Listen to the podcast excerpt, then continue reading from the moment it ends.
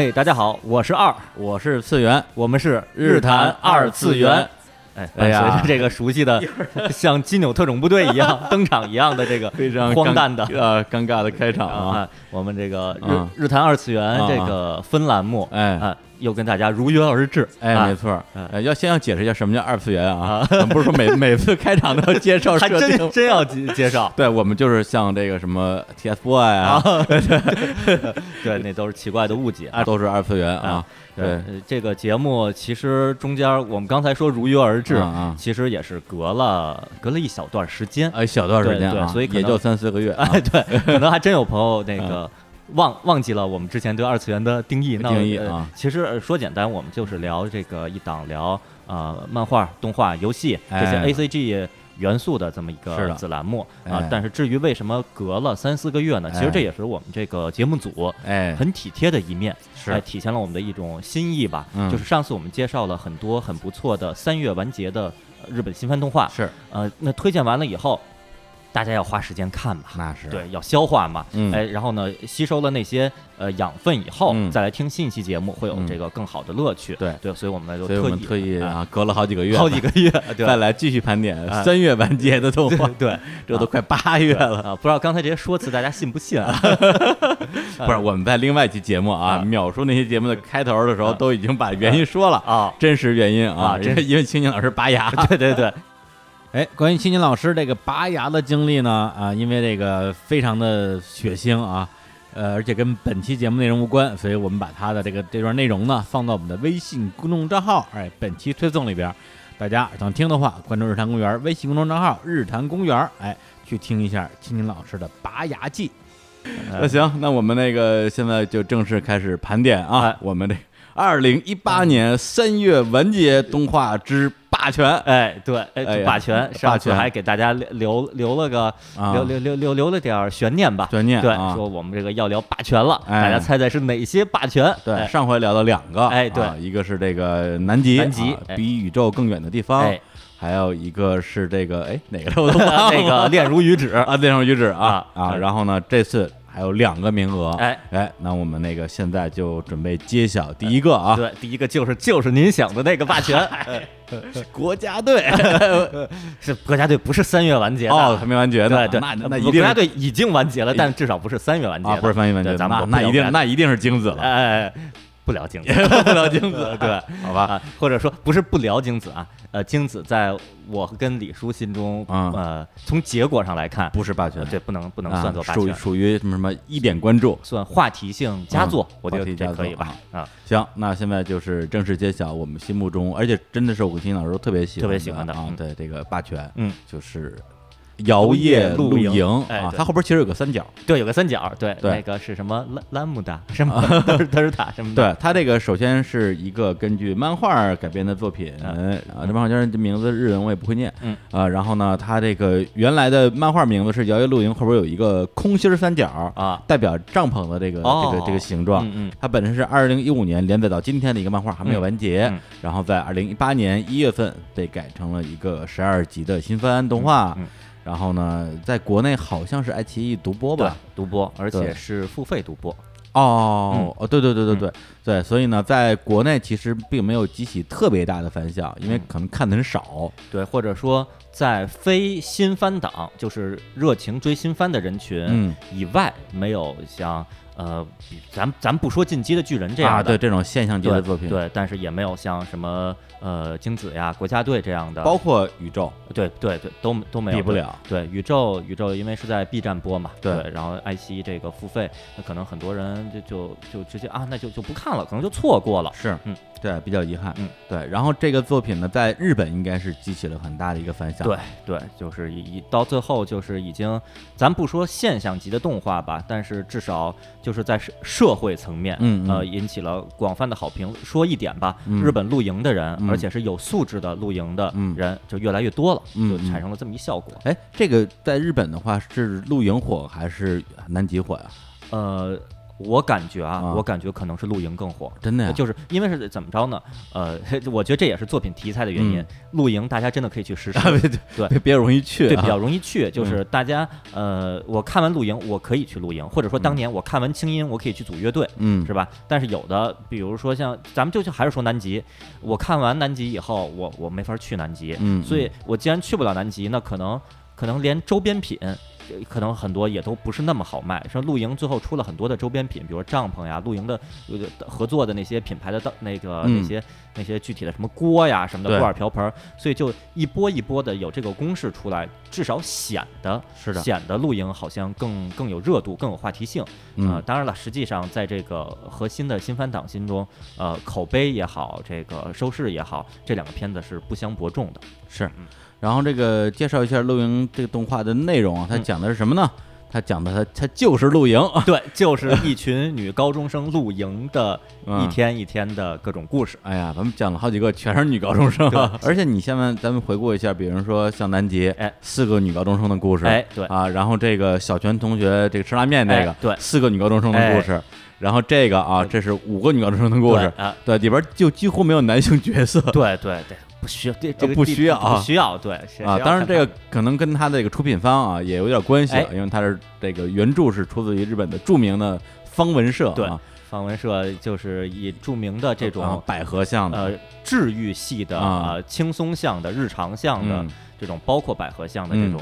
呃，很多甚至很多都是四格漫画，对。对这个一个一个圣殿吧，我觉得就是到最后这俨然民间有一个词叫叫方文跳，啊，对对对方对对。文跳就是方文社改编的漫画改编的动画片头里边经常会出现几个女高中生一起跳跳起来。啊，当然了，实际上这个动作呃肯定是在方文社的动画之前就已经有早就有了。早就有了，但是他们好像每次都跳，对他们特别多，所以到最后都叫方文跳。是我这次看那个 OP 的时候，嗯。就有有很多弹幕说，啊。哎，没有方文跳差评，大家都很期待这个方文跳的出现啊。最早最早是清音把嗯这个方文跳就真正当做一个大家能当做呃印象深刻的画面，这个留下来的是应该算是方文跳比较早的一跳了。但是但我觉得他比如说在 OP 里边没有出现方文跳这个事情，哎，有可能也代表了这个作品本身的一些特质。对，不是那种传统的典型的以卖百合或者纯卖萌或者嗯就是呃卖卖日常这啊个服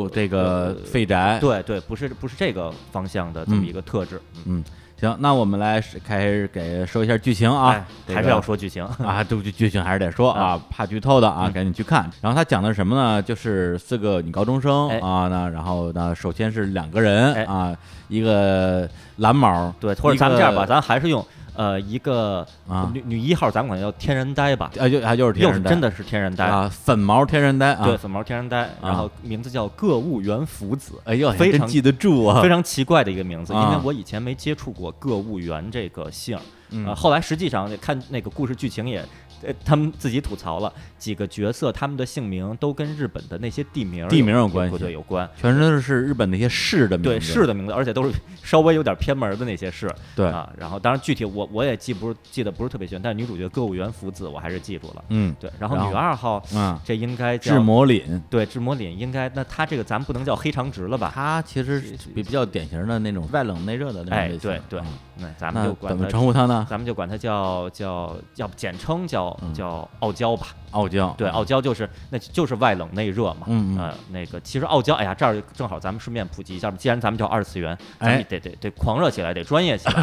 啊，狂热起来，对我先说那个傲娇这个词，现在存在一个误用的情况。嗯呃，很实际上现在很多的媒体和人嗯把傲娇当做骄傲来用。啊，就是你看什么？你看他那傲娇的态度，就好像是就特别特别美那种的。其实不是这样的，傲娇是一个从日文的所谓 tsundere tsundere 这个翻译过来的，嗯呃其实就是傲和娇。嗯呃，最开始傲娇这个词在日文的语境里也发生过变化。是最早最早最早嗯代表了一个角色的状态的变化，嗯就是他一开始是特别傲，嗯。后来变得娇。嗯有这样的角色，好像最早比较著名的角色是纯情房东俏房客》里边的青山素子，哦，一开始是一个对主角非常那个冷酷的角色，就是非常不喜欢主角，但到后来也变得特别喜欢主角了嘛。这是一个从傲到娇的过程，那叫管这这种叫傲娇。但后来逐渐演化，就变成外冷内热，表面上非常酷，非常的损，非常不客气，但其实内心非常柔软，非常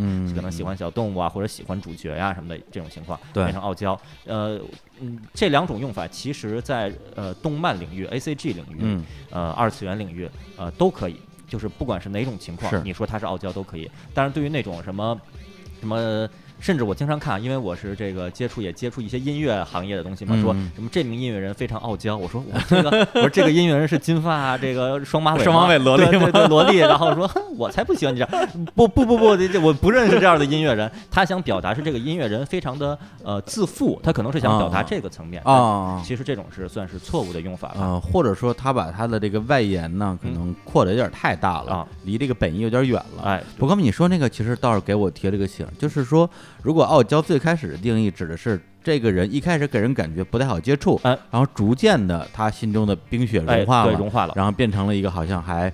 呃，挺愿意表达自己情感的一个状态，但是实际上，在我们看到，比如说以丁公理会作为声优代表配的一系列角色，都是典型的那种，就是第二代，对对，第二代，他们的他们那种反差是特别的强烈，对，而且他不会说有一个见面的过程，对，都是说，比如说前一秒，对，还在跟那儿这个这个耍威风，下一秒突然之间就就交了，哎，对对，就是比如说什么什么主演的夏娜，哎，对对，包包括神乐这种，那灵芝使魔那些，对，那旋风管家。是，都是都是这样的，这样这样的一个一个角色设定啊。然后最典型的就是说，哼，我才不是为了你才如何如何如何的呢？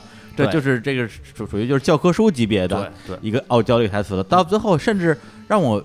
就会觉得说，好像只有这样才算傲娇，哎，不这样就不是傲娇了。对，也是刚才你说到志门岭是傲娇的时候，我说他不算傲娇吧？其实他这种属于这个原生态的傲娇，对，原生态傲娇。哎，这么说还还真是，哎呀，啊，我们又就回溯了一下傲娇这个词儿的一个定义。哎，所以我们说我们这节目为什么要隔三个月呢？知识量太大了。哎，对，现在大家就把傲娇真的是非常简单粗暴的定义为口嫌体正直。对对对，就是在同一个时刻，我我就是不说心里话，哎，那种感觉。嗯，对，但实际上未必是如此的。对对。哎，智魔里还是还是说心里话的。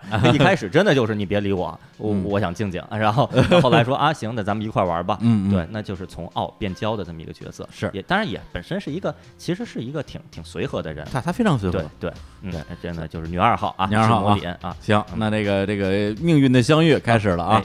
就是女二号啊，其实是节目里边最高光的一个角色吧？啊，她是一个露营高手，对，露营达人，达人爱好者，而且她自己有辆小摩托，哎，然后爸妈也不管，是特别就放心，她没事就骑着摩托，在这个日本的这个山梨县啊，对，在各种山间啊、湖边啊。他们日本在这点其实跟我之前想象露营是不一样的。咱们露营，我老觉得就找一个荒郊野岭啊，搭一帐篷，咣就住进去了。他们都是有专门的露营地。哎，对对吧？这个我之前完全不知道。是我之前隐约知道是有，我看日剧里边说去去露营地，但是我没想到是一个这么。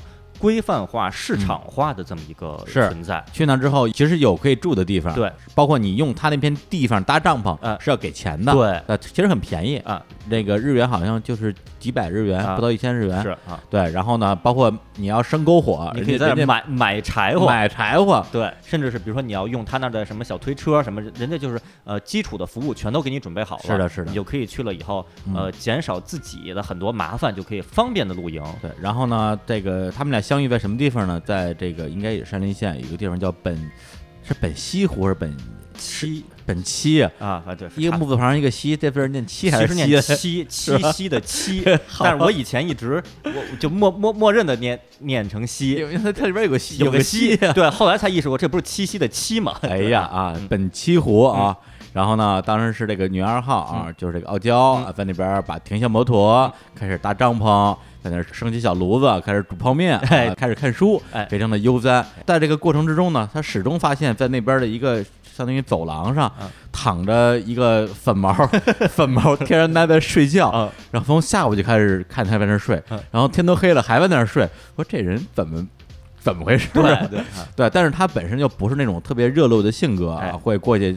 打把人招呼啊把人叫醒，说你怎么回事？他说嗯嗯，看他睡得不错啊，要是我的话一定会感冒的。哎嗯，算了，不管他，我说该该干嘛干嘛吧。哎，然后后来一直到半夜啊，这个这个天然呆呢，终于睡醒了，睡醒了之后就就就慌了，因为嗯他本来是。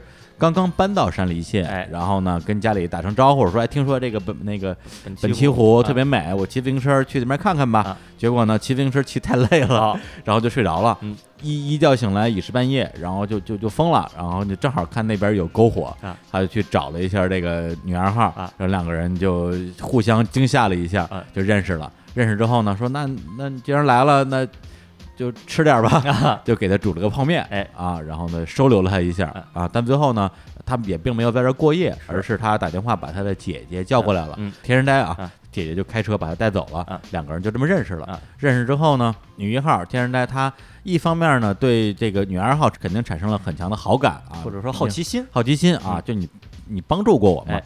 第二个呢，就是他之前对露营那个事儿应该是完全没有接触过，哎。然后觉得哎这个看上去挺酷的，哎，有好像有点意思，有点意思。然后呢，他就哎发现了学校有一个这个社团，哎。叫野活社，对。对，这个这名字也挺野野的，特别野的啊，野外活动社。哎。啊，说哎这个好像跟露营是有关系的啊。他就加入这个社团。嗯，结果进去之后发现这社团呢。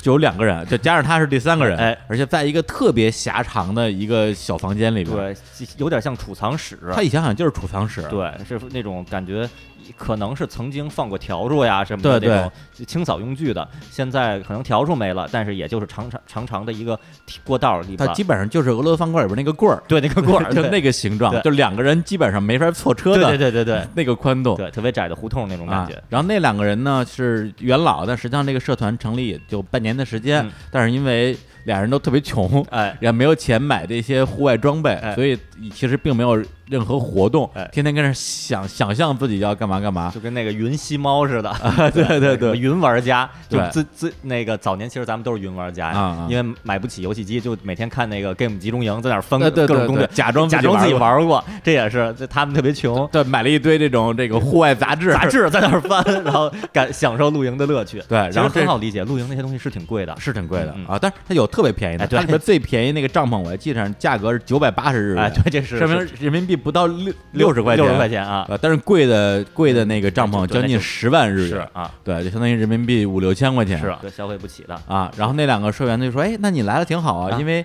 学校有个规定，只要这个社员人数超过四个人啊我们就可以升级为大社团，哦换大的社团办公室。哎说那欢迎加入，欢迎加入啊！哎你加入之后就只差一个人了，哎，然后三个人就一起商量说呢，咱们一起一起干点什么呢？对，得有得有社团活动，社团活动。然后这个时候呢，这三个人同时也相当于跟这女二号又第二次正式认识了。哎，发现是同校同学，同校同学，哎然后呢就想就邀请他说，那嗯老司机嘛，老司机带带带带带我们嘛，对，人家说不带，对，但他那种不带呢，我觉得跟呃一些其他的作品里边那种夸张的嗯表现哎。的那种拒绝，哎，还不太一样。是，他是真的就是说我我就是喜欢自己一个人出去玩儿啊，我不我可能不太适应这种集集集体活动，哎，对我会觉得害羞，对，非常自然的，非常呃有说服力的一种表达，嗯而且是非常你能理解的。嗯呃，因为有的动画可能会表现出来那个角色本身就相当于刚才说那种非常流于表面的傲娇，对，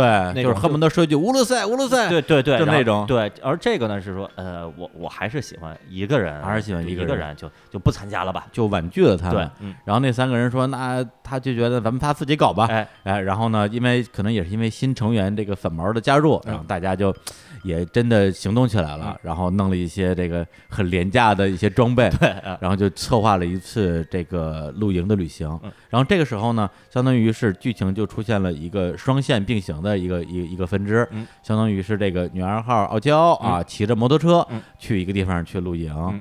去一个叫这个高孤山的那个地方啊。去露营，然后呢，这个另外那三个野火社的这个社员，嗯。然后三个人呢就去了一个相对比较门槛比较低的，哎。而且特别便宜的地方哎。啊，然后去露营，然后互相的，那么他们相当于是就是用就就跟我们用用微信一样嘛，我估计应该是用的是 Line Line Line 应该是 Line，Line 这样的一个软件儿，然后然后这个女一跟女二这时候已经正式认识了，会互相发自己的这个照片啊嗯，在这边有什么好玩的呀？然后你就会看到说他们每个人的这种玩的不同的状态嗯。对，相当于是说，如果我作为一个呃对露营有一点点兴趣的一个一个初入门者，你会去感受到说一个人骑着摩托嗯看着路边的这些。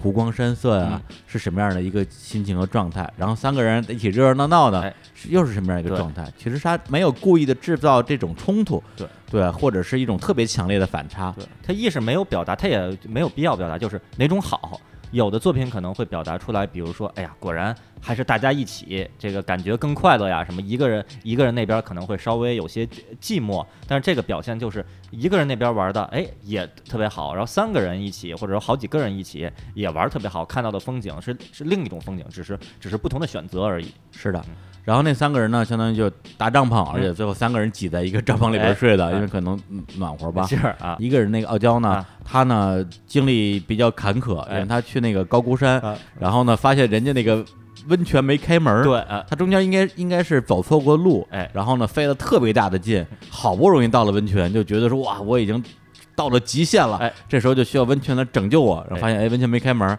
他就哎就就就就颓了嘛，啊对我就想起了我我在什么什么种子岛的经历。啊啊，类似的嗯，呃，骑着一个摩托啊，就是最后精疲力尽，终于到了温泉，完全没有开的那种心情，嗯真的是想想就觉得特别的悲惨。哎啊，结果呢，哎，这个什么峰回路转，然后他从那个温泉离开之后，他发现有一块平台，山腰上的那个平台嘛，你发现俯瞰可以俯瞰城市。哎其实北京也有这样的地儿，香山，哦，香山你爬到一半的时候，有一个地方可以看到整个北京的那个，有这时候海淀区吧，嗯那种大夜景。哦然后他能看到的是哪儿呢？是松本市，哦，对，就是这个呃松本松本的这个沙林事件的松本市。哎然后呢，他结果他一看，发现哎呦，好像是不是天气不太好啊？嗯什么也看不到。嗯这时候呢，发现了出现一个向上的台阶儿，上面写着是这个日本第一摄影点哦高孤山山顶。嗯，他说：“哎，那都来都来了，温泉也没泡着，我就上去看看吧。嗯。结果他爬上那个山顶之后，发现哇，就是嗯。那种灯火阑珊的嗯。一片都市，嗯。特别美。对，等于说它整个的动画的节奏其实是非常非常慢的，嗯。它很可能一集甚至两集嗯。就讲一次露营，对，然后配乐又特别好听，嗯。然后你看的时候，你整个人的那个心情啊、嗯。情绪啊，都会跟着一起慢下来，对。就好像你跟着这个他的视角看到这片城市一样，对，就好像你亲自体验了这个旅程一样。他是等于像咱们就单说这个呃女二号、嗯。这个傲娇的这，嗯。她这一次就是从骑着摩托，然后嗯看到岔路该怎么走，然后去哪儿关门了，然后再换另一条路又又不通，然后嗯最后下来什么步行上台阶，一步一步的，嗯。然后这个他全给你表现出来了，你就是。就看看着屏幕，你跟他一起感受了这么一次。那可能有的动画表现就是非常快速的，很有很有可能，我甚至不说分钟，很有可能拿三十秒，靠几个快速的切换的画面，就把这个故事可能会以另一种姿态来表现，就是哎呀这边不行，哎呀那边不行，非常戏剧化、夸张的表现，最后哎呀果然还是这边好啊，然后心情一舒缓就完了。嗯。但是那种其实，呃，你你感受到的跟这种是不一样的，这种就是一种身临其境感。而且你在一般的这种，比如说少女番或者嗯。百合番里边，其实最常听到的这种，呃，一惊一乍的那种，哎，哎这种东西，对对这个动画里边其实都比较少见，对，都比较少见嗯，很少。里边儿一句话点评就是里边的角色基本上都是在说人话，对，生活中很有可能就是就是这么说话的。是的嗯，对。然后同时呢，那三个人在那边呢，呃，大家挤在帐篷里边已经准备睡觉了。然后这时候的这个这个呃天人呆，然后呢，他就觉得说不行啊，我要去做点什么。然后他就爬出了帐篷，因为他前面呢有一个小伏笔，就是他们之前因为在温泉泡太爽，然后睡觉睡过头了，嗯以至于是要在夜间穿过一片森林。嗯然后这个女一的设定是她非常怕这种黑的地方，哎，胆子特别小。结果呢，在晚上他一个人摸出了帐篷，然后呢就跑到了一个视野很好的地方，拍了一张他这个角度的这种城市夜景的照片，嗯，发给了女儿。然后女二收到之后说：“你等我一下。”然后就骑着摩托车。嗯又到了刚才说的那个山顶，嗯那个高孤山的山顶，嗯拍了一张城市夜景。然后两个人说：“哎，这是给你的回礼。”哎，对，就是这种怎么说呀？就是因为很多的你说是呃说是校园向的啊，哎或者是呃少女向的这种作品，它会展示这些年轻人之间的彼此之间的这种嗯情谊，情谊吧、嗯情谊吧。嗯嗯，对，因为比如说你在我们以前看的时候，感感觉就是说，男女之间的嗯这种比例会更高一些。对对，其实刚才比如说你把这个剧情，如果你把你把女一或者女二换成男的，其实这个剧情我觉得未必不成立，对，其实是成立也的能成立。其实成立的。只不过现在这类作品比较多，哎对。但是你在这里边能感觉到这两个人因为彼此欣赏啊哎，或者是喜欢对方跟自己交流的方式啊嗯，他愿意为对方做一点事情嗯，对。所以你其实像我们，我觉得我自己肯定不是说百合向的作品的消费者嗯，看到之后也会觉得还就是至少觉得挺挺挺挺温暖的。对，而且这个你明显能看出来，这个不是百合，它不是百合，对，真的就是友情，就嗯是女高中生之间的友情。嗯而像这个李叔刚才介绍的这个互相发自己看到的那嗯片美景、那片这个城市夜景的这照片这一幕，我觉得举一个可能大家更能想象的更好的例子，就是就是李亚鹏拿着手机对着大海文会一听，哎，就就是就是那个感觉，什么将爱情进行到底啊！啊，其实我我举例这个梗，估计很多人已经不知道了，太太老太怪了，太老了！对，然后这就是呃前边的一次比较高光的剧情嗯，然后那之后的剧情推进其实依然是特别的缓慢的，对，还是还是对，基本上用一集或者两集的时间来讲一次露营然后呢各种排列组合，对有的时候是一个人哎，有的时候两个人哎，有的时候三个人哎，然后到最后就是差不多到，因为它一共十二集嘛，嗯。到了第十集开始的时候，他们就策划了一个六个人的嗯圣诞节大露营，哎，中间为什么是六个人？因为中间还有加进来的一个，啊，加进来两个角色一个呢是这个相当于是女二号的闺蜜，哎，她实际上她在这里边一直在扮演一个撮合女一跟女二，对。希望他们成为朋友这样一个角色。对，然后她自己对露营那个事儿几乎可以说是完全没有兴趣。对。啊，她自认为自己是归宅社的社员，哎。就是每天要宅在家里的，对，每天就是放了学就回家的，在家里躺着对，，就拒绝参加任何社团的一个人。嗯。对，但是呢，她呃特别愿意通过网络，就是用过这个这个微信啊啊，对，就频繁的跟自己的好朋友之间互动。嗯对，他是一个在社交媒体特别活跃的一个人。还有一个角色呢，就是他们的一个辅导老师哎啊，这个这个是一个酒鬼，酒鬼成年女性啊哎，对，这个的确是方文，或者不说方文社吧，啊是日本很多的这个描描绘女高中生啊呃主题的作品里边，特别喜欢描绘的那种。呃，特别放荡不羁的那种 狂野的，啊拿着个酒瓶子，拿个塔记，在那儿蹲蹲蹲啊喝的那种老师，像那个《幸运星》里边他们那老啊师，其实也也是这种比较狂野有那其实一面啊其实最早最早，咱不说老师，那个《新世纪福音战士》里边葛城美里哎也是对，作为一个教教导主角人生成长的一个角色，就是啊对导师喜欢喝，就是喝酒，蹲蹲蹲蹲在那儿喝。放浪不羁。对，啊这种就是属于比较狂野的大姐。嗯是是是。然后最后是六个人啊哎，完成了一次这个大露营。哎然后这个故这个故事呢也就接近结尾了嗯。然后就是从第十一集到第十二集的这个连接的地方有一个很有意思的一个小设置，就是他们最后相当于是这个呃女一虽然不擅长露营，但她擅长做饭。啊，对，她是一个孤独的美食家。对对，每次师傅给她做饭，结果呢，她这个煤气炉没有煤气了，嗯相当于是这个早饭做不了了，然后她就很沮丧。然后这时候，呃，女儿傲娇就说：“那我去骑着摩托去买煤气吧。嗯说行，然后就骑着摩托车就走了。然后这第十一话就结束了。结果第十二话一开头，然后呢，女二骑着摩托车回来了，然后车后背后还放了一个巨大的一个那种，特别像咱们北京那种大的煤气罐，哎，的确放了那么一个东西。啊然后头盔一摘，哎，怎么变成一个就是御姐了？对。短发，因为她之前是长发丸子头，对，变成一个短发御姐了，而且感觉像那岁数，感觉是好像小三张。对，反正一看已经是一成年人了，职业女性对上班的一个状态对。，然后她再回到这个篝火旁边的时候，发现他们除了老师没在之外，剩下四个人有三个人都在啊哎，只有女一没在，哎。然后那三个人也都变成大姐姐了。是，啊，然后其中一个人在喝酒，哎，他等于他传承了这个老师的老师这个角色，哎然后说啊你怎么才来啊？然后他说哎呀这个我从哪儿哪儿骑车骑过来的，挺远的。他说啊那你辛苦还没事儿，反正我上从上学的时候我就骑车已经习惯了。嗯然后几个人呢就说哎说这个这个女一怎么还没有到啊？他说啊她挺忙的嗯啊，她真的是特别厉害。然后呢，当年只是一个对于露营什么的都不是特别懂的一个小朋友，现在已经有了自己的这个露营用品公司，嗯还是把公司开到美国的大 CEO，嗯他真是变得不一样了呢。嗯然后这时候女儿说了一句说，他一点都没有变，他只是比任何人都喜欢露营。哎，说实话，因为我是吧，我我我因为我也没看漫画，我也没看剧，我我我也之前没看我对我。看到这儿的时候就已经已经泪目了。对，我说，哎呀，这个真是沧海桑田但是大家虽然走上这个不同的道路，但大家还真的是都没有变，还聚在一起，都还做着自己喜欢的事儿。哎对这，个而且到而且到最后就是当时最喜欢露营的人嗯，就可能都已经进入到自己的人生轨道，嗯而当时完全是跟着混，然后一个一个门外汉，对。现在成了一个啊，就是。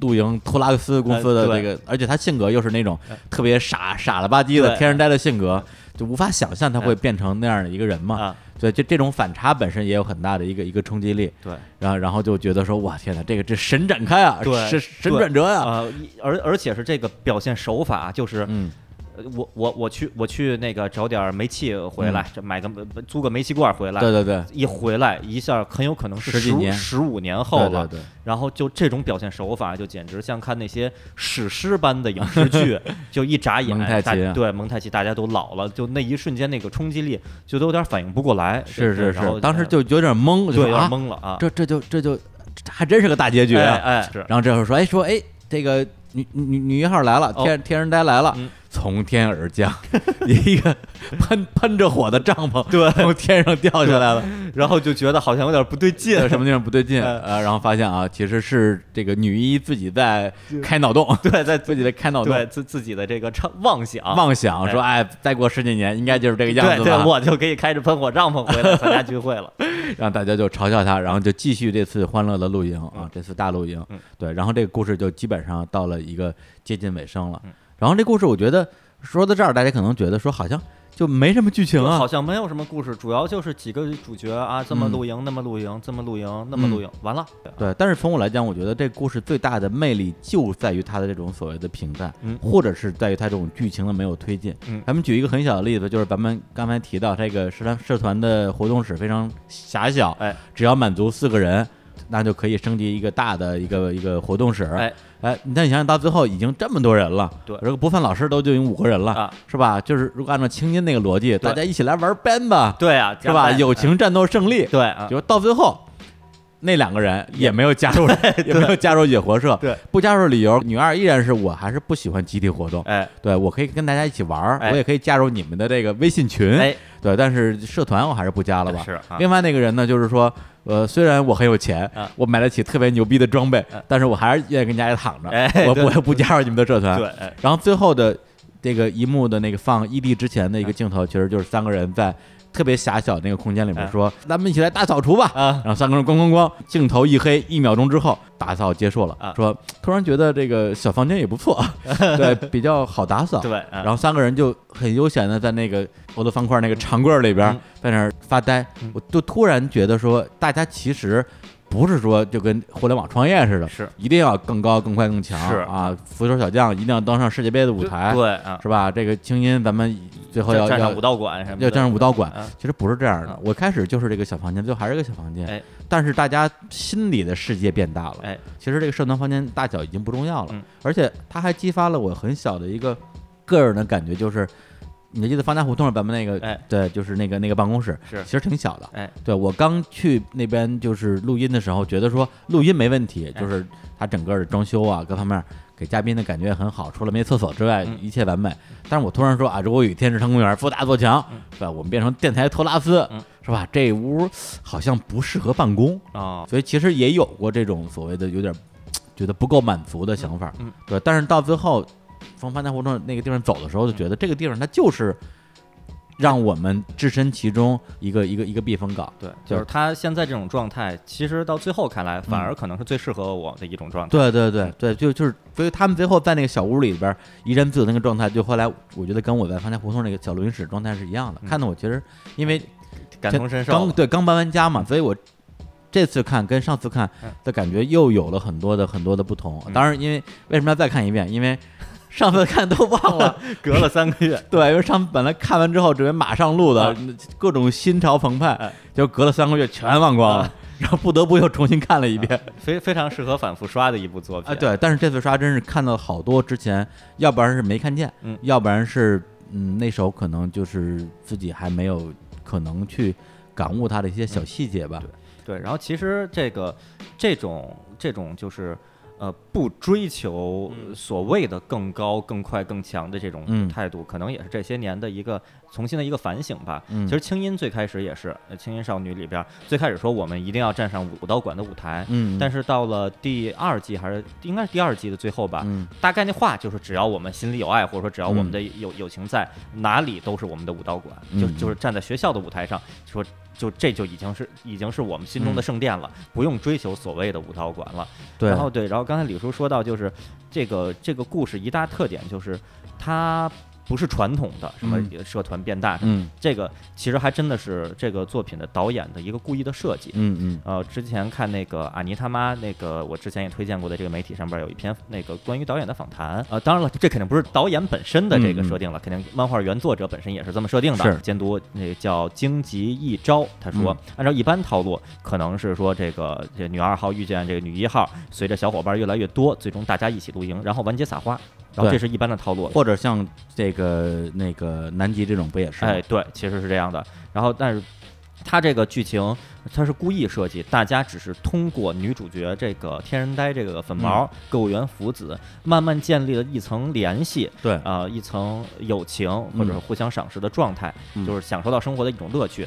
或者说，呃，之前我们比较习惯看的很多的这种日本校园的一个动画或者漫画作品，它是先预设了一个终点的，哎，大家奔着这终点去对，，而且大家作为观众来说，应该是一一开始就猜到这个终点了，对我们要成为什么什么。而所有的角色的他的行为、他的台词，甚至他的性格，嗯都为了达到这个终点而服务。对，包括剧情的一些巧合，嗯甚至都是一步一步的把这个故事往那个终点那儿推。对，而这个作品，我觉得它更像是一开始先设定了有这样不同的性格的这样四个人或者五个人，嗯他们在这个故事推进里边，他们正常情况之下，嗯。会变成什么样的样子？哎。那他就是那个样子。哎，所以他最后其实记录的不是说这个社团怎么怎么样，哎。对，他不是像青音少女玩班这种。嗯，他最后记录是每个人的成长，对。对，所以他最后其实有一个特别重要的小细节，就是我提到了，哎，说说这个呃，他们在六人大露营的时候啊，邀请了那两个人去加盟，两个人都拒绝了他，但是他们拒绝了他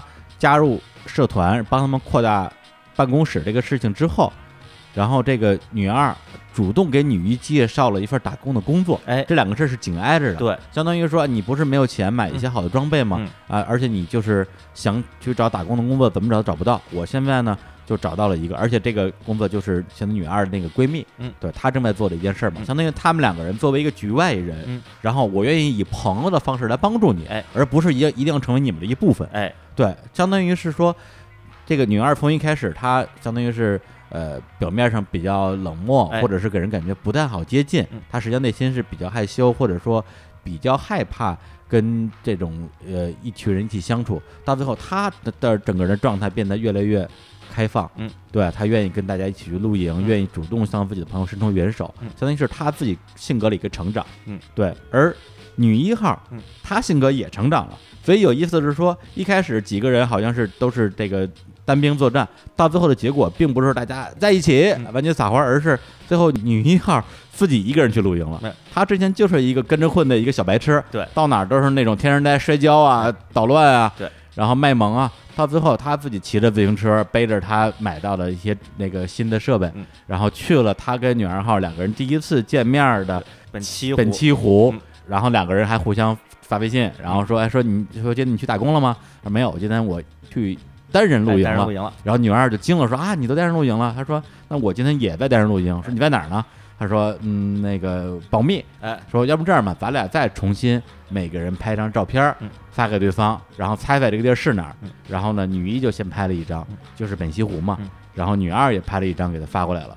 然后女二照片里边有女一，将 来就在女一的背后站着呢背。后，哎，两个人就是完全没有任何的相约的哎，就是碰巧在两个人第一次见面的地方嗯就偶遇了。那你看，相当于是女一从一开始就是一定要黏着什么人的一个状态，哎特别她是转学到这地方来的，谁都不认识，变成了一个非常独立的一个性格。哎嗯然后呢，女二呢从一个啊。相对来讲不太擅长社交的一个状态，变成了她愿意跟朋友嗯走得更近一个状态。两个人都完成了不同的成长，嗯而且你就抠这些细节，甚至你会觉得说，如果女一照着这样一个趋势去成长，她未来白日梦，她外对对白日梦会变成真的，对。是有可能的，因为你看到她的成长了，对，而且她也有行动力，是。对她不想那么多，对。然后女二的话呢，在最后两人相遇的时候，也有个小细节，她把头发放下来了。哎，对，因为她的这个形象和她的这个装备引起了日本的一大波的这种这个抢购热潮哎。她的骑的摩托车脱销了，对，脱销那摩，关键那摩托车挺贵的，包括他用的那个就是他叫凛嘛，凛的那个折叠型便携式萤火炉哎。这个套装，哎。也脱销了，卖的特别好。是。他们还卖了一个东西呢，就是他其实是长发及腰，哎，头发特别长，但是他从头到尾一直梳一个丸子头。丸。子头，然后呢，就日本还专门开发了以他的这个丸子头为造型的和果子，哦，卖的也特别好。嗯，结果就是在最后这次相遇的时候，他把头发散下来了，对，就变成那样一个造型。就是你没法说，因为我不懂啊，这散下代表什么，嗯但是你能看到他的一点改变。对，很多细节，真是看第二遍你会发现说，他们那个用 Line 聊天的那个小小头像，哎，对，上一个头像还是他戴着头盔，哎，下一秒他真人把头盔摘下来了，啊他那个头像的头盔也不见了。哦，变成了那个头发散下来的头像有了，这没注意，而且是专门有一个特写，嗯是这两个头像是都在这个屏幕上面的，哦让你可以去做这个比较，嗯能看到他这个就是这个变化，哎摘下头盔心境的。变化，对，就是看到这儿，我觉得哎呀，这个作品真的是太细腻了嗯，而且是一个非常非常成熟的剧本。对。然后李叔三刷的时候，我可以我再可以推荐一个一个细节，哎呀，就是这个片子第一集的前呃具体多少秒，这个我我说的不那么具体啊，嗯咱们就就假设吧，前三分钟嗯，跟最后一集的最后三分钟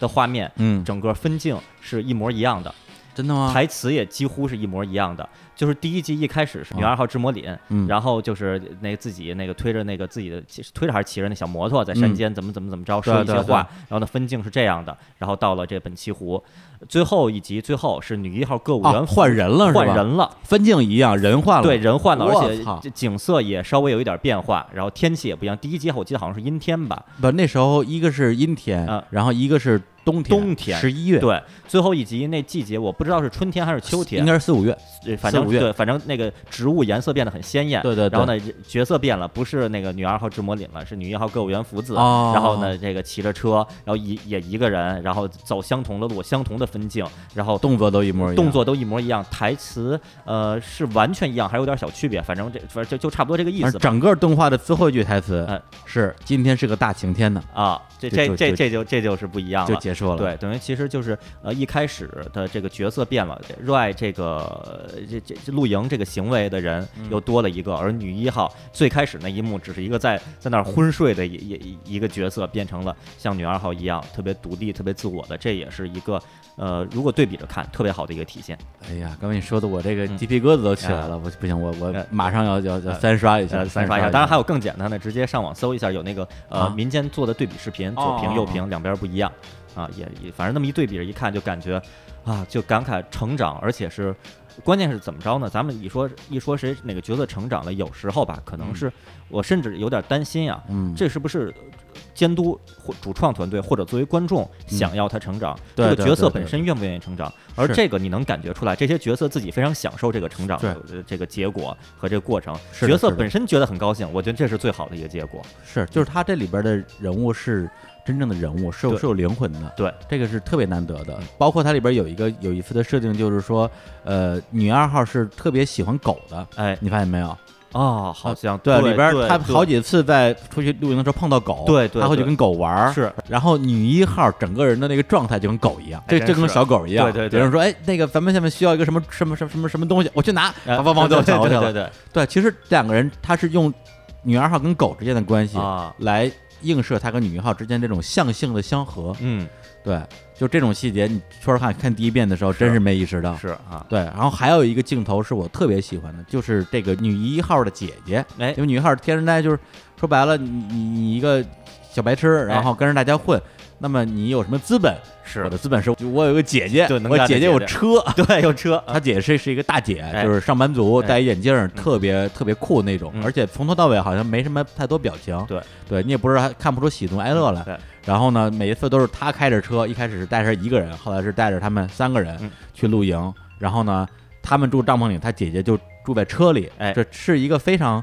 好的一个姐姐，但是她那种好又不是说那种跟妈似的，是。啊，我要哄着你啊什么之类的。啊，就是说，那你让我带你去，我带你去呗。嗯，然后那那个咱们你录音完了，咱们就走呗。嗯，对，等于说这个人物相对来讲是一个道具，嗯。他就是一个司机。嗯，呃，但是在第六话的时候出现了一次，就是那那三个女孩儿就跑过去，好像去去去。呃，搭帐篷去了。嗯，然后他姐姐就一个人就在那个湖边儿有一个像小走廊的地方，嗯。然后呢进了一个完全没有任何人的一个服务站，嗯。然后点了一杯奶茶，嗯。的暖暖身奶茶，对，拿着奶茶走到了那个长廊，眼前就是那片湖，哎。然后说了一句：“真好喝。啊，”对，就是你看，就是专门给这个姐姐留了这样差不多有个二十多秒的嗯。这样的一个，相当于是这个留白，嗯，这样一段戏哎，让我看到，哎，突然姐姐这个形象就立出来了。对并并不只是一个符号，对。并不只是一个道具，对，包括就是姐姐在最后的一集的那一一的部分，嗯。一又出现了一个镜头，也是一个人嗯。站在一个什么地方在喝咖啡。哦，对，就是他那个样子永远就是安安静静的，嗯。然后你也不知道他在想什么，嗯。对，但是你能感觉到他其实也在通过他自己的方式来享受这次旅行，对，所以这个东西其实让我想到什么呢？呃，整个这个动画片的节奏，或者说一个角色从傲变娇啊，嗯。咱们是指的所谓的带引号的傲和娇，其实傲没有没没有那么傲，是，娇也没有那么娇，对，竹刀少女，哎，二零零七年的对，斑驳对 blade。是是，那里边的那一个穿天珠姬，哎，的对，角色，一开始也是给人感觉很冷很难接触，就因为他是练剑道社的嘛，对，特别能打，哎，对，但是私下很难来往。嗯。但后来他是也是逐渐逐渐性格变得比较温和，嗯。然后跟这帮其他的那个女的社员都变成了比较好的朋友，嗯，而且里边我我忘了大概是多少集了，因为它是一个半年番，嗯，应该是在十八九集的时候嗯，有一集几乎里边就没有什么剧情，啊就是一集那种特别日常的日常，嗯就就那一期我我就特别喜欢，就啊感觉他是相当于是用用了一集的动画来告诉大家这些人没有在推进剧情的时候他们他们在干什么，就那种感觉。对，所以我是觉得这种作品在近年来我看到的的确是比较少。比较少，我难得，呃，或者说，我觉得我看片儿真是不算少啊，啊，你你你相当不少。，对，然后我好像之前，我觉得我印象里好像没有像这个片儿这嗯样、这么硬核的表现，表现兴趣，表现生活。当然，有哦些可能会在某一方面有所突出，但是综合表现成这样的，这个我觉得也也有点像南极之、嗯之于这个青春成长的、嗯那那种那种意义所在吧。这也嗯是一个做的做到，我觉得做到极限的一个非常完美的作品。但南极我觉得它还是一个剧情片儿。对，是剧情讲故事。对，然后这个片儿呢，你不能说没剧情，它是一个轻剧情片儿。对，对，但是它的或者它的剧情都藏在了一些嗯你不仔细看根本发现不了的一些小细节上。对对，那么这一点其实我觉得关于硬核这个点，嗯我倒觉得说，比如说咱们跟咱们上期节目提到的这个啊，爱吃拉面的小小同学，嗯当时咱们录的时候我还没看，嗯啊，我还真是就是录这期节目之前，我嗯专门去补了补，我也不知道我为什么要补，嗯。对，然后结果呢？我会发现说，在所谓的这种硬核向的日常动画，而且这两个其实非常像，哎，都是少女，嗯，然后四人组，哎百合像，喜欢某兴趣爱好，对对。然后呢，都有里边都有一个傲娇，嗯。然后一个倒贴的哎，对这样一个角色。但是我觉得它最大的区别就是说，你在硬核的这个内容之外，这个硬核是露营，那个硬核是拉面啊，嗯。拉面知识嗯，你有没有做减法？嗯，对我觉得在小学同学这个作品里边，他最大的一个我认为是问题啊，嗯或者说会让我觉得有点老套的地方，就是说他对于少女之间那种关系太模式化了。对，就是完全符号化的那种，对，就是说，比如说像这个呃露营里边啊，这个女一对女二产生兴趣，是因为一次。呃偶遇对，然后呢，让她很自然的对这个人有兴趣，也对露营这个事儿有兴趣。而在这个呃拉面这个动画里边儿，这个女一对女二的这个热情不知因何而来，对，没有理由，就就是有热情，非要强行解释的话，说，哎呀，什么那什么，她看着长得好看这这真真真美丽啊，什么的金发美少女，所以我要去我要去倒贴她，就完了。而且她那种状状态已经不简单是倒贴的感觉，对对我要攻略她，对对对对，完全是我要攻略她那个气势。对，所以就是能感觉出来，嗯、对于创作者而言，呃，爱吃拉面小学同学里边几个主角的那种呃心理状态、精神状态、生活中的互动，更多的是他追作为主创作者，他追求的是一种结果，就是啊、呃他们达成这么一种关系，就我就可以把我这个他认为呃比较轻松有趣的故事就可以继继续讲了。对。至于他们为什么变成这样，这个这几个角色是否是一种合情合理的这个嗯。表达，这个可能不是他所要追求的东西吧。对但是从结果上来说，那就是他显得呃，爱吃拉面小学同学、嗯呃在角色上更不像真人，对而呃这个摇曳露营就更像真人。对对，咱们不说哪个作品更好吧，嗯但是咱们就说像不像真人这一点，的确是能看出区别，的。就那个角色就太为设定服务了。对为设定服务女二号要一傲娇嘛，嗯我一定要傲到你跟我发起任何的邀请，嗯一起吃拉面啊，一起去干嘛呀？没事儿多聊聊天啊嗯，我只有两个字儿拒绝，对，然后多一个字儿都不说。对，为什么拒绝？没有为什么，嗯就是这么说，可能显得这个设定比较比比比较较有趣，比较有趣。对，嗯而女一号的设定就是说，被对方说完拒绝之后嗯，她一定要非常燃的，然后说太棒了，今天又跟他说到话了。对，但是这生生活中没有这样的对人，没有这样的人，生活中就这这两种人都没有。对对，然后所以那个爱吃拉面小学同学当时，呃，我比较主推的，上期节目里边也提到过的，是对于拉面拉面的部分，对硬核的那部分，哎呀就就是特别专业，长知识，而且看着这个食欲大增，的确是对对，所以就这个这这这个不得不承认。对，所以把它当做一个美食片儿看就行了。是，至于日常部分，其实可能有可能啊，真的是不是作者就是为了他个人想想要推拉面的这种、这种状态服务的，就嗯。构构造几个有趣的角色就就行了吧。是的是的。愣推拉面。然后不过说到这个美食，哎，摇曳露营在我心中，它也是这一季度一个巨大的美食美食。这这一季太多美食饭了，对但是 每一个都是美食对，但是摇曳露营的这个美食真是出乎意料，嗯，就是一一开始我没想到，它作为一个露营主题的片儿，或者嗯。说方文社的片儿里边儿，能把美食刻画的这么让我看对得垂涎欲滴。对对就是对每次半半夜不说半夜吧，晚上我看完我就饿的不行啊！就是一上来吃方便面的那一幕，对对对，我就觉得那一集里边表现吃方便面的那几镜头，包括配音，嗯包括角色的表情，可能是我看过所有动画里边表现吃方便面这个主题里边最勾引人的。嗯，看的我觉得怎么方便面有可能是宇宙里最好吃的一种食物，怎么这么好吃呀？就是我觉得它的这种 美食还原度啊，就是它不是还原美食，它是还原如何去生产美食。对，哎，对，因为它里边会把它做这个东西的过程过程也给你展现，拍的特别的详细。对。就是说说白了，你照着分镜，哎，你就能做出来。对对对，你就能做出来，只要你只要你你有那个炉子，你有这些食材什么之类的，对，它特别细，而且它又不是那种像咱们之前看的那些美食夸张的啊，夸张的世界之灵啊，对美食是。俘虏啊，什么包括早年、中年、中华小当家呀菜刀满天飞那种，是。对它其实你可以把就就跟电视剧一样的那样的那样一个剧情，然后你看，然后他又把这个东西描绘的特别的诱人，所以你产生的其实不是那种强烈的感官刺激，哎，对，其实是一一种类似于共情的东西。哎。对，就是里边的这些主角对于这个东西的，就是这种说哇，就是在外边冻了一天，现在家现在生起篝火，哎。然后煮煮一锅这个这这个炖菜，对，我天，我也好想吃这个是炖菜，是啊。就这种感觉嗯，对。还，有他们最后做那个也是呃牛牛肉牛肉，然后炖各种蔬菜对对，还有那什么锅，然后拿着酱在上面刷，嗯。然后啊蘸一下，然后吃一口，然后那个满足的表情，而且不是那种很多的美食番里边吧，一旦吃到美食以后，那个脸吧，那个表情，那个声音吧。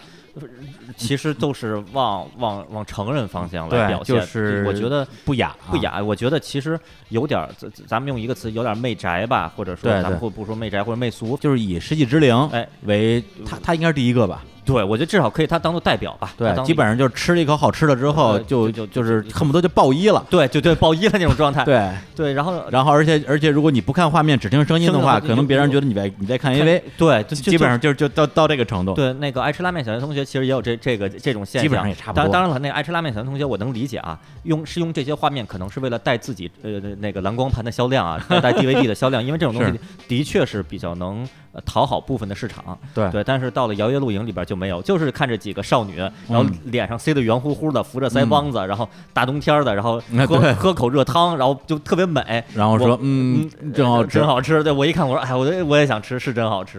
那嗯种状态，我觉得一开始对这个片儿基本上是没有没有任何的期待的，因为我之前没看过原作，我知道很多方文社改编的这个四格漫画改编的作品，主要就是卖角色，很多都是符号化的这个设定，是就没有灵魂。就一上来我就看这几个主角在那儿吭哧吭哧在那儿，呃，由当时就是女二号嘛，啊在那儿搭帐篷，搭帐篷钉，然后然后拉那个绳子搭什么的，搭了十分钟，对，搭十分钟帐篷。我说这个，当时我当时我还我心里也没想出这个词儿，但是现在看来就是真的是太硬核了，对对，真是好好教我怎么搭帐篷，怎么弄露营，照着分镜，你可以你可以搭帐篷，我也可以搭帐篷，然后弄炉子，点那炉子，支那个对对对椅子，然后往那儿一躺，整个折腾起来露营。椅，啊，对，然后他往椅子上一躺，打开一本书，那一瞬间我觉得啊，这个啊是爽了，这这这这个我我我也可以露营了，露营应该就是这种快乐吧。对对对，然后呢，他第一次表现这个吧，我觉得可能一开始是铺垫，后来发现每次露营他们都来这么一套，嗯然后有的还说啊，这个帐篷不同的这个这个结构不一样，有的是这种弯的管儿，有的是直的，咱们怎么弄？便宜的怎么弄？贵的有些是需要打地钉呢，对对有的不用打地钉，对对，然后在那吭哧吭哧在那弄，然后去弄那搬那个柴火，就嗯各种的这种细节表现，对就是充分。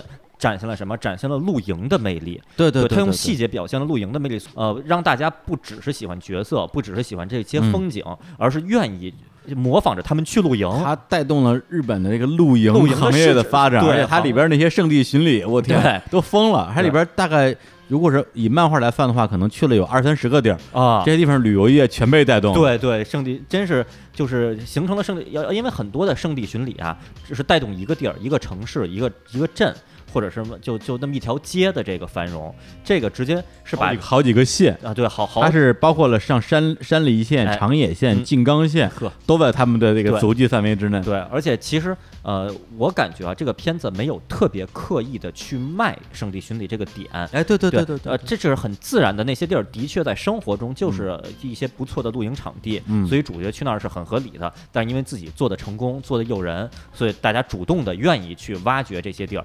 当然了，那些地儿就算。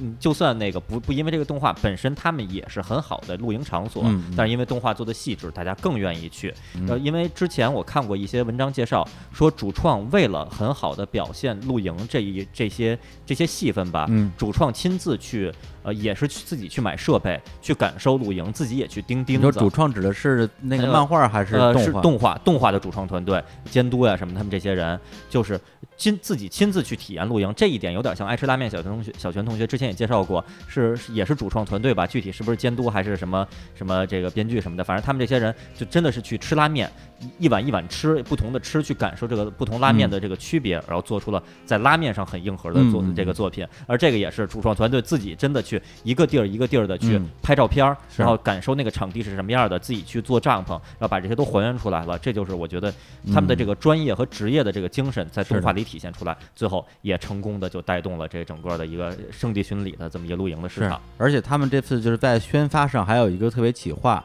就是呢，就是为了这个动画化的时候做宣传，找的这个购物园五子啊，嗯。就是女一号这个声优，嗯。叫花手由美里，是是一个很新人声优，对，然后让他去做一日往返的单人露营，做这样一个企划，哦。然后拍成了很多集的纪录片儿，哦，然后在这个电视台网络放送哎，呦，为了做宣传，哎这个企划也非常好，对对，企划很有趣啊。这个一一个就是这个角色里边的人，角色啊背后的人，而且也的确是一个少女，对一个人去露营，这个设定本身就已已经足够精彩了，加上又是这么好的作品的这个，而且实际上就算这个作品没有引起，如果啊万一没有引起波澜，这个策划本身也是很有想法，可见是这个主创团队是有想法的。我觉得这一点，呃，现在看来，我觉得嗯可以，我觉得有三个字就来形容吧，就是不容易。为什么呀？这是这个监督荆棘一招，他初次担任监督的对作品，，因为他之前主要是做一些这种这个什么原原画、啊、原画之类，他之前就是像这个黑黑色篮球、黑蓝、嗯，东京十种，哎，他参与过里边的一些工作，是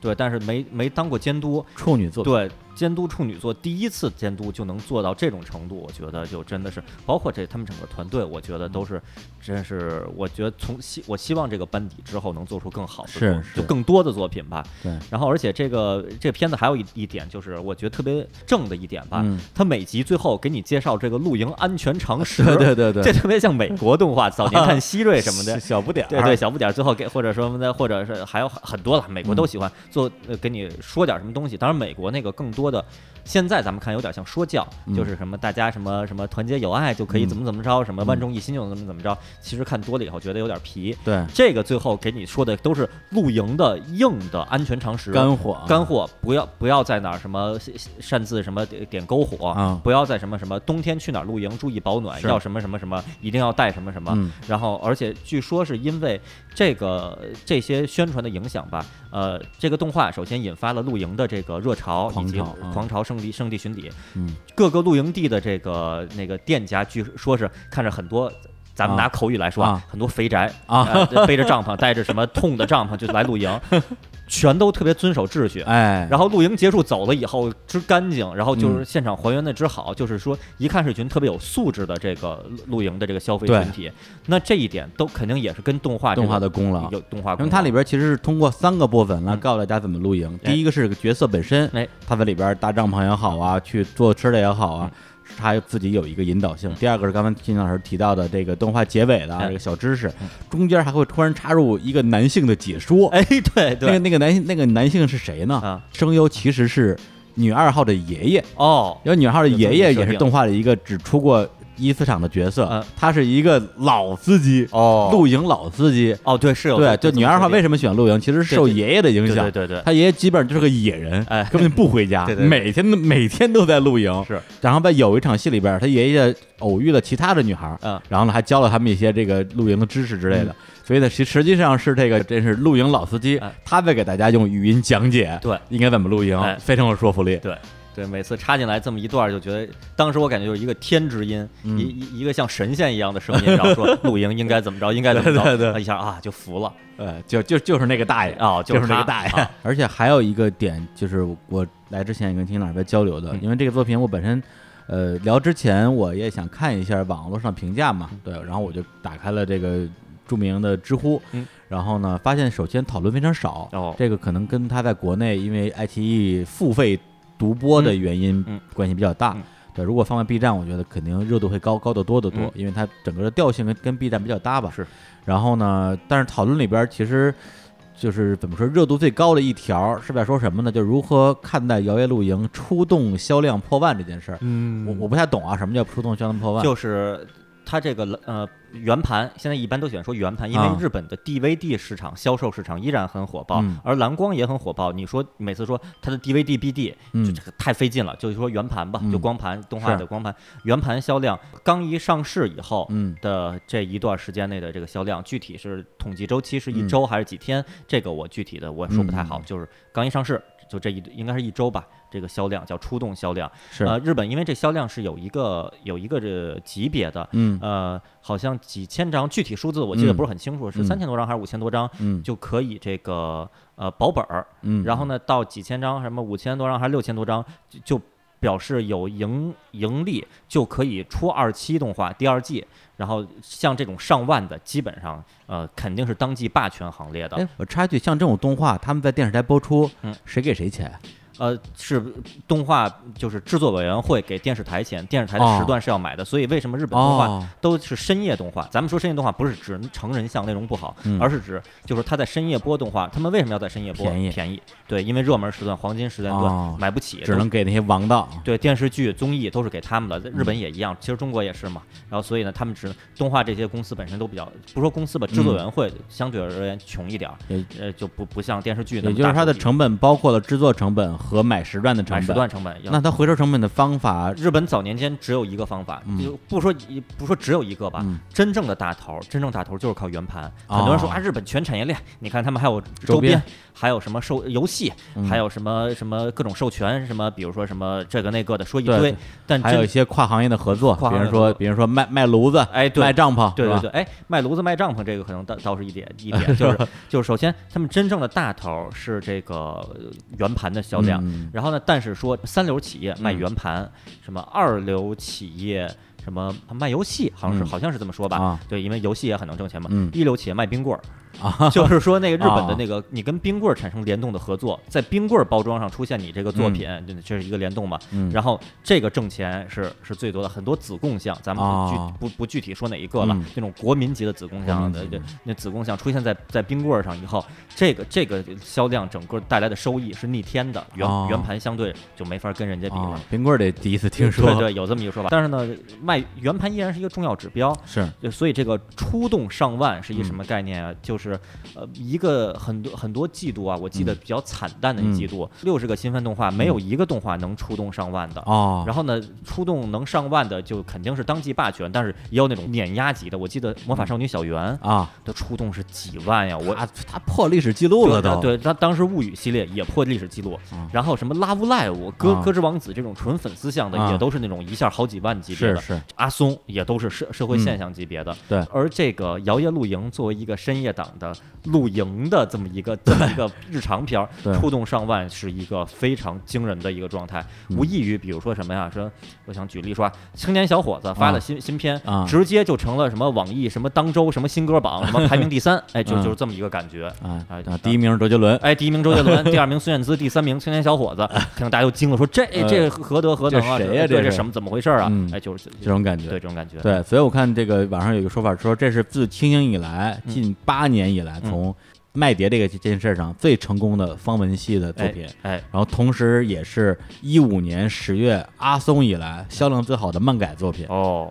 对，哎。所以就是他的确是破了一些记录，嗯。对。但是知乎的那个讨论帖里边呢，我看到一些声音呢，我觉得其实我我我挺意外的，嗯。会有一些呃比较负面的一些评价，哦。对于卖的好这件事儿，而不是一个作品，而是说，因为他们把这个作品归类为所谓的这种费蒙系作品，他就是他们认为是费蒙系作品，所以他认为虽然这个作品还不错了，但是因为它卖得好，所以就会导致大量的费蒙系的作品的催生，因为要蹭这个热点嘛。然后呢，就是我看到这个说法的第一反应肯定是觉得不太认同的。哎，然后后来对对对，然后后来也看到了一个人的一个一个反驳，我觉得就是说，就是根本所谓的任何的类别，你是热血向的、恋爱向的、啊战斗的、啊奇然后幻的什么的，奇幻的、校园的、恋爱的，的。然后对对，搞基的、百合的，就是无所谓，你得好作品。是。他这么说，他说日本动画不是只需要热血激烈的燃番、感人催泪的虐番、思想深刻的大作、阵容豪华的作画番。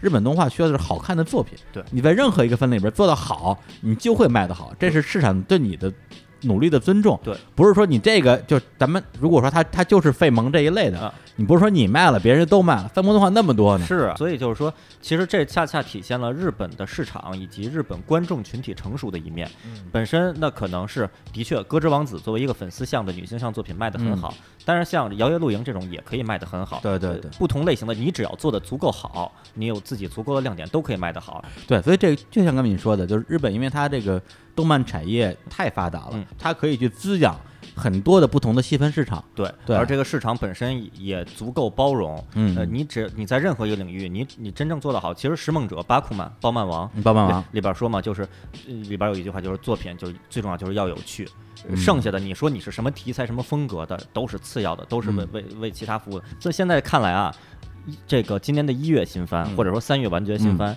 也是挺幸福的一一个对对对。一个季度。当时连载的时候，那一周嗯。每周先有先演南极，嗯。然后演露营，嗯。这俩片儿前后隔一天。对。然后我我有我有一个朋友，当时他说他说我每周的心情就是螺旋上升，啊。每周我先看完南极以后，我说嗯。啊，果然还是南极更好。哦，然后看，然后呢，这是周四吧，然后呢，嗯周五看完露营，露营更好，露营更好。然后下周演南极，哎呀，那的确南极更好。嗯。他说，哎呀，露营更好。嗯。然后就是，就是觉得这两个作品肯定是都好了。但是每周都在自己说到底哪个更好，这心情嗯。那结论其实就是两个都好，然后有各自不同嗯侧重的方向。然后所以他当时好像有一周是，呃，是南极啊，露营先演完了。嗯露营先演完了以后，南极还没演最后一集嘛？啊当时他还感慨，他说：“哎呀，露营先结束了，本周这螺旋上升就 没没有没有那个露营来给收尾了。哎呀啊，南极占便宜了，又多演一集。但的确，当时我能体会到那种嗯特别幸福的那这种这种心情。而且这两个在当时其实都是黑马，哎，谁也没想到，对大家都以为一月霸权是精子跟国家队对之争，是。结果最后变成这两个了。对，而且甚至一开始大家都说啊，真正这个拳拳打精精子、脚踢国家队的是啊那个 POP 子和 POP 子媲美美日常。但其实到后来，因为他这个太深了，大家嗯没法讨论，不你你不敢讨论，也不好讨论，讨论不起来没。什么共情。对，所以反而是这个到到现在看来，长久的对活在这个呃喜欢新番动画的人群这个心中，而且一月份好动画不止两个呀，是不止还有《恋如雨止》啊对这，么好的作品，对，还有《古傲天》啊，是都都挺好对的，，西木南雄那时候也也还在播呀。还，在播。我天，前前一段刚完，真是一直好，一直好。所以就是当时反正伴随着这个嗯。螺旋上升式的两个少女嗯日常，嗯。呃。生活、励志嗯。什么的这个暖心的作品，是。啊，幸幸福的这一月份，幸福的对，嗯嗯。对，所以你看这。咱们现在聊了一个半小时，啊，果然是不是应该把牙的那部分咱们再删点儿啊？不删不删，其实我觉得，其实这期节目我们一开始的设定啊是聊两部重头啊哎，两部霸权哎，然后再聊几个就是相对来讲这个一点关注的。哎，那现在呢，看来啊啊，霸权只能聊一部了，哎咱们这节目就聊不完了。哦，那那我们下边就先来放首歌，哎，放首歌，然后放一下摇曳露营的这个这个异地，异地曲，然后放完之后呢，我们再说几个相对来讲呃没那么重的作品，不那么霸权吧？不那么霸权的作品，然后把我们的这个最后一个霸权留到我们这个盘点的第三期。哦，行就只能这样了，啊要不然我们这期节目就就得就得四个小时了啊，行，啊。好，那我们来放一下这个片尾曲，哎哎，太好听了。特别好听。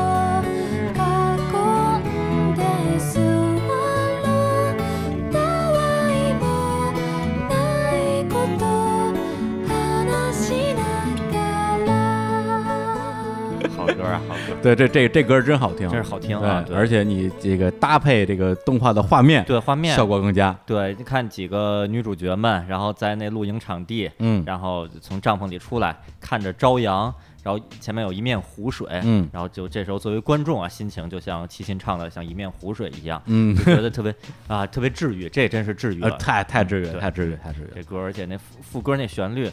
啊、副歌旋律好像出的还不是不不是的那么典型，嗯哎，那么那么吟唱就出来了，嗯哎，默默的就出来了。它那个其实整个动画的配乐，哎首先是特别好的，哎它的这个片尾曲的风格也是类似对这种。同意风格 OP 的话就比较正常一点，对正常，甚至甚至我觉得 OP 可能就是有点儿呃说稍微有点流俗，有点流俗对，对，所以我第一次看我还不知道这是什么的时候，啊我说哎看摇曳露营啊，哎啊方文社啊几个少女看 OP，嗯就就这样吧，就差没蹦了。是就差没蹦。我说估计可能我三倍速看，可能我估计啊第一集可能就弃了。啊然后看我一集对一看，我说哟，这这这不一般，这个。大帐篷大十分钟，对大十分钟帐篷，这个哎呀这个看着绝非等闲之辈啊，是是。哎对，所以今天那个一个是说我因为刚刚把《游戏录音》又看了一遍啊，这个的确是新鲜热辣啊，哎。好多话想说哎。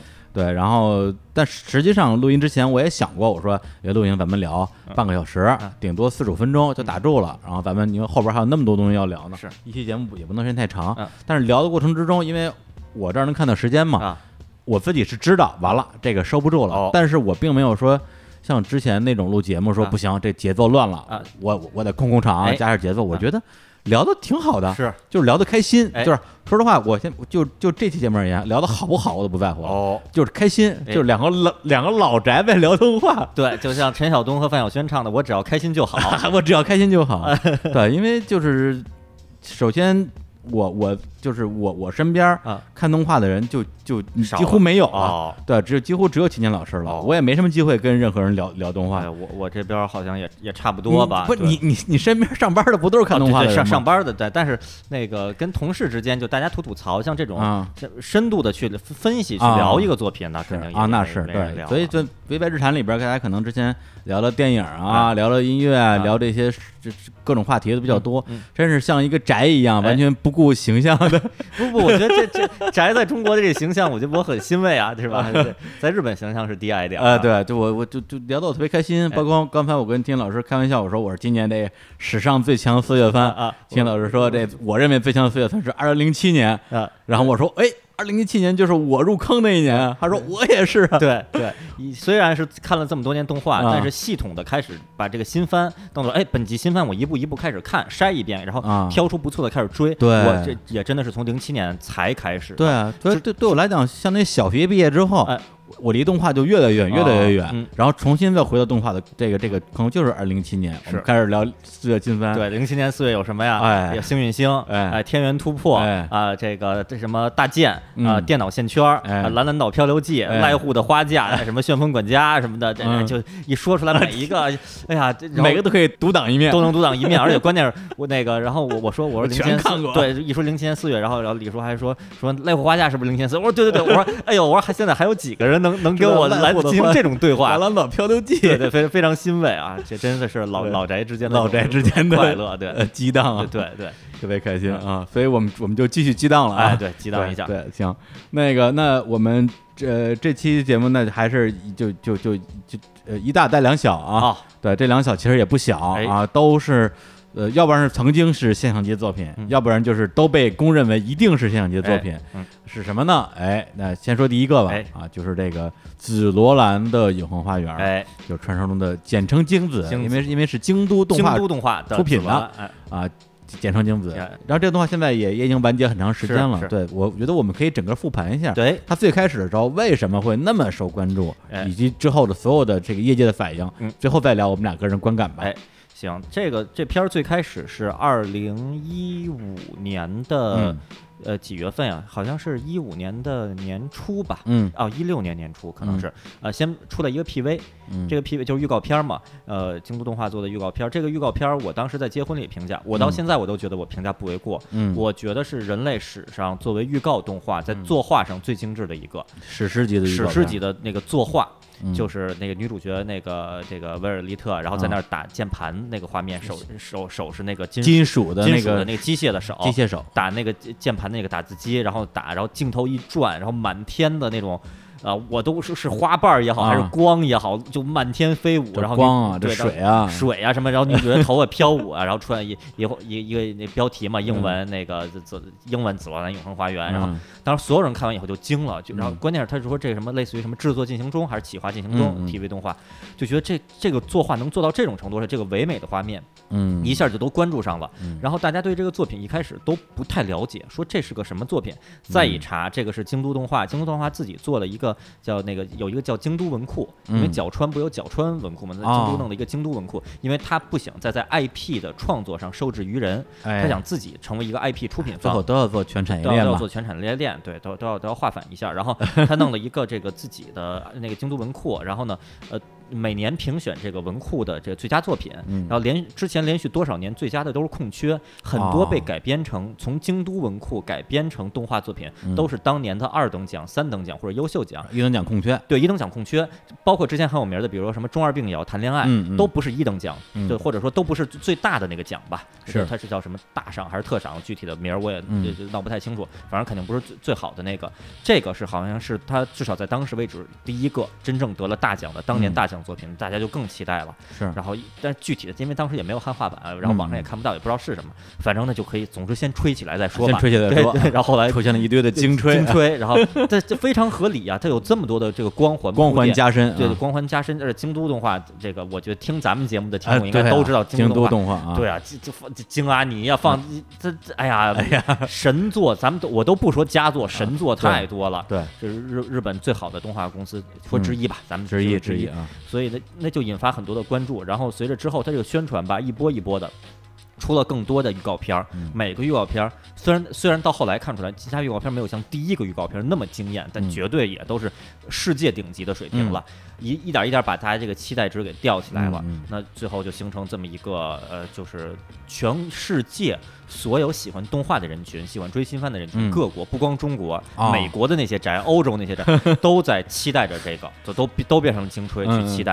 然后呢，最后就在万众期待中这个嗯开播了，就是变成这么一个一说当时说一月霸权，它为什么成为一月霸权之一，嗯。就是因为有这么多光环加身。是。举例化的，呃，比如说某个电影说导演谁谁谁，那编剧啊谁谁谁，主演谁谁谁，这么多光环加身，那大家肯定要去关注。他最后好或者不好嗯，他的卡斯在这儿摆着呢嗯，那必须得去关注啊。是嗯对，然后呢，结果这个开播之后，好像就是很快就遭遇了一个评价上的一个滑坡，我印象中就开播之后吧，刚开始吧，啊大家有点不敢说不好啊，对，对对，就大家呃，因为我我呃之前是作为这个业内吧，我业内人士提前看过那个内部先行看过这片儿，对，参加一个看片儿会，是生肉吗？呃，是熟肉，是日日方做的熟肉，字幕版的，然后组织看，呃，当时现在说没问题了，当时还还是说这个呃，大家别对外透露有内部看片儿会，啊因为因为还没上映嘛，是吧？对对对然后现现在都已经完了以后都没问题了，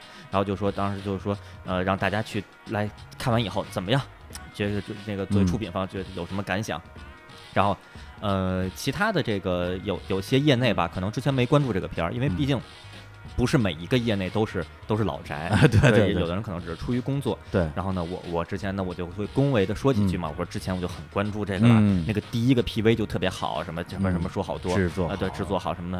然后呢，第一集看完以后，啊，当时我心里我就开始开始搜肠刮肚，我 我就我就想怎么怎么来表扬一下。我为什么要搜肠刮肚呢？，对啊，因为我当时就感觉好像第一集有点平。平我觉得怎么好像是故事平淡，还是怎么着？还是我没看出端倪来？我觉得就是觉得啊，就那么回事儿吧，嗯有点像喝了一杯白开水，对对，对非常华杯子非常华丽的白开水。但是呢，我就我说啊，画面非常精良，什么女主角非常美嗯丽什么的，说说的一些恭维的话。呃，我呃上映以后呃肯定会引起这个很很大的讨论，这个的确我没说错，没说错引起很大的讨论嗯啊。然后然后说那就就拭目以待吧，拭目以待对，呃，但实际上开播以后的确是大家讨论的时候，第一集开播以后就。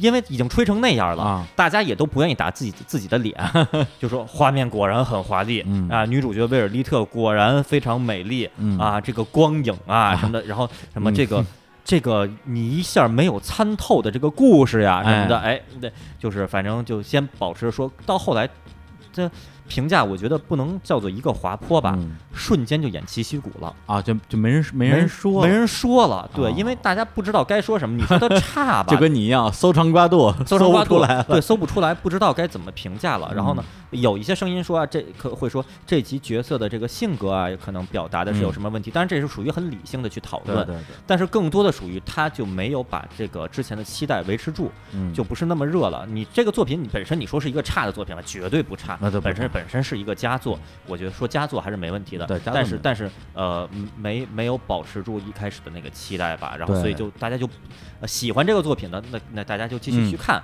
啊、对这个作品无感的，索性就不讨论了，连骂声都没有。是，但我觉得对我来讲，即使说它是作为一个佳作，嗯。老实讲，它并没有吸引我一直把它看下去哎的对。那个魅力。是。对，所以现在其实你让我去呃完全这个客观的评价动画，我也不好意思说，因为我实在是没看完。实在没看完，没看完看了大概四五集，是。而且是分好几次硬逼着自己。对对。对，因为首先是吧，话题制作你不看不行，第二个你节目要聊，哎。你你没看你你怎么聊？是，真的是看不下去。对，对非常可以理解。对他其实讲的一个设定，就是讲的在某一个架空架空的一个世界里边，或者就这么说吧，架空的欧洲某个国家，因为它的确是欧洲欧洲某国，在某一次大战之后，嗯。然后呢，一个这个相当于是被改造成战争机器的嗯。这样一个女女主角啊，对，她是人，她她是少女。然哦后至于她最后那个胳膊变成机器，是是最后的打完仗以后，他胳膊废掉了，于是只好安了一个义肢。对，啊，然后但本身他在战争中，他就形容为战争机器，嗯其实就是一个就是一个特别厉害的士兵。对嗯，然后呢，他装上了一个机械的手臂嗯，然后呢，这个战后给他安排了一份这个转业对，转业。转业的工作就是给人写信，对代代为拿打其其实是其实是打字员，打字员，但是呢，好像按照这个设定，在那个世界里边，大家更需要让打字员来，甚至帮自己代笔。代笔来写出这个信，因为自己拿口语说，他那个角色其实有点像《Her》里边儿哦。那个那个男主角那个角色，哦。就是帮别人写信，帮别人写信，对，同时也也打打字，同时也打字，对对对，因为他打字速度可能肯肯定快嘛，对，战争机器，然后就是就是钢钢铁手，钢铁手，啊对，特别快嗯，对。但是呢，他这个人可能因为从小受的全是战争训练，对，不通人情世故，然后信呢往往往往写的过于直白，对，都像那个都像报告书一样，他因为自己的不通人情世故，呃，闹了一系列的这种尴尬。对然后呢，他的跟同事之间的关系啊，跟领导之间的关系啊，对，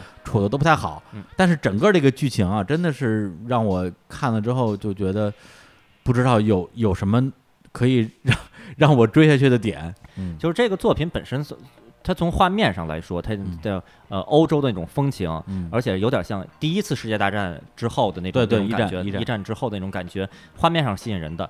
但是它这个没维持住热度，它有这么多的光环加成维持维持热度，我觉得都不能叫剧情平淡如水，嗯。是它这个设定本身不讨巧。啊，女主角本身是一个性格缺失的人，嗯。于是这个故事要讲述的是什么呢？嗯。每集一个故事，是女主角通过给别人代笔写信，然后逐渐获得了这个，让她变得像个人，获得了情感。嗯主角不是一个强力的主角，你不是随着主角认识了新世界，嗯你是看着一个不完善的人格一点一点变成了一个相对哦完善的人格，哦，所以你没法获得更进一步的这个精神上的愉悦。我觉得这是这个作品根基的问题。就算女主角最后变得呃非常富有情感了，那又如何？她只是嗯从一个负数变成了零。对，而不是说咱们看很多，因为什么说龙傲天的作品嗯。容易受欢迎？一上来主角是一百，你看着主角从一百变成一千，嗯。这的确是非常简单的，能带给大家爽快的一点。或者说主角上来是零，他从零变成一百，你嗯。伴随他成长，你这个这个这个精子，你看着一个负从负数负一百嗯。吭哧吭哧，呃，这集从负一百变成负九十了，下一集从负九十变成负八十了，嗯。哎呀，我我就是我很多很多观众，包括我在内，都会觉得我我看这干嘛呀？就是有嗯真是看着挺费劲的，而且甚至你替角色着急，是。我觉得这个其实是我从小看片儿的时候，我就觉得呃挺挺遗憾的一种状态吧，就是我替角色着急呀、就是我说你你怎么不这样啊？包括咱们 当时看咱们之前那个在节目里啊批那个夏洛特，夏洛特，对，咱们替他们着急。你你这几个角色用超能力，明明能战胜黑社会的，你为什么你不用这些招儿，最后反被他们给这个我们其实我们不太接受这这作品里的角色的智力比比我们低太多，是低太多了，看着看着就的确着急。对，看着着急。然后呢，这是这是一点。当然，嗯可能有的观众说说没关系，我喜欢这种作品，嗯呃，我我愿意看。呃，基于这种状态，这个作品本身也有一些不足，嗯就是这个角色女主角的性格吧，变化有的地儿过于唐突，啊在某一集可能李叔都没看到，在没偏后边的某一集你看完了是吧？我完整看完了，嗯对，然后就呃哐哐哐，他的性格就转换过来了，突然一下变得就就在某一集的结尾，嗯。一下就通情达理，懂、啊。懂得人情世故，懂得体谅，懂得体什么都贴懂了。什么都懂了，然后写出了特别完美的信，然后嗯。表情温温柔的，然后啊看着这个世间，然后这集完了，下一集开始。为了讲这故事，他又变成了傻子，哦他又嗨。又变得，然后给人写了一个特别呃没法看的信，嗯。人家让他让他传达个什么意思，他嗯。传达的驴唇不对马嘴，嗯。又来这一套，吭哧吭哧吭哧到结尾啊，他心灵成长了。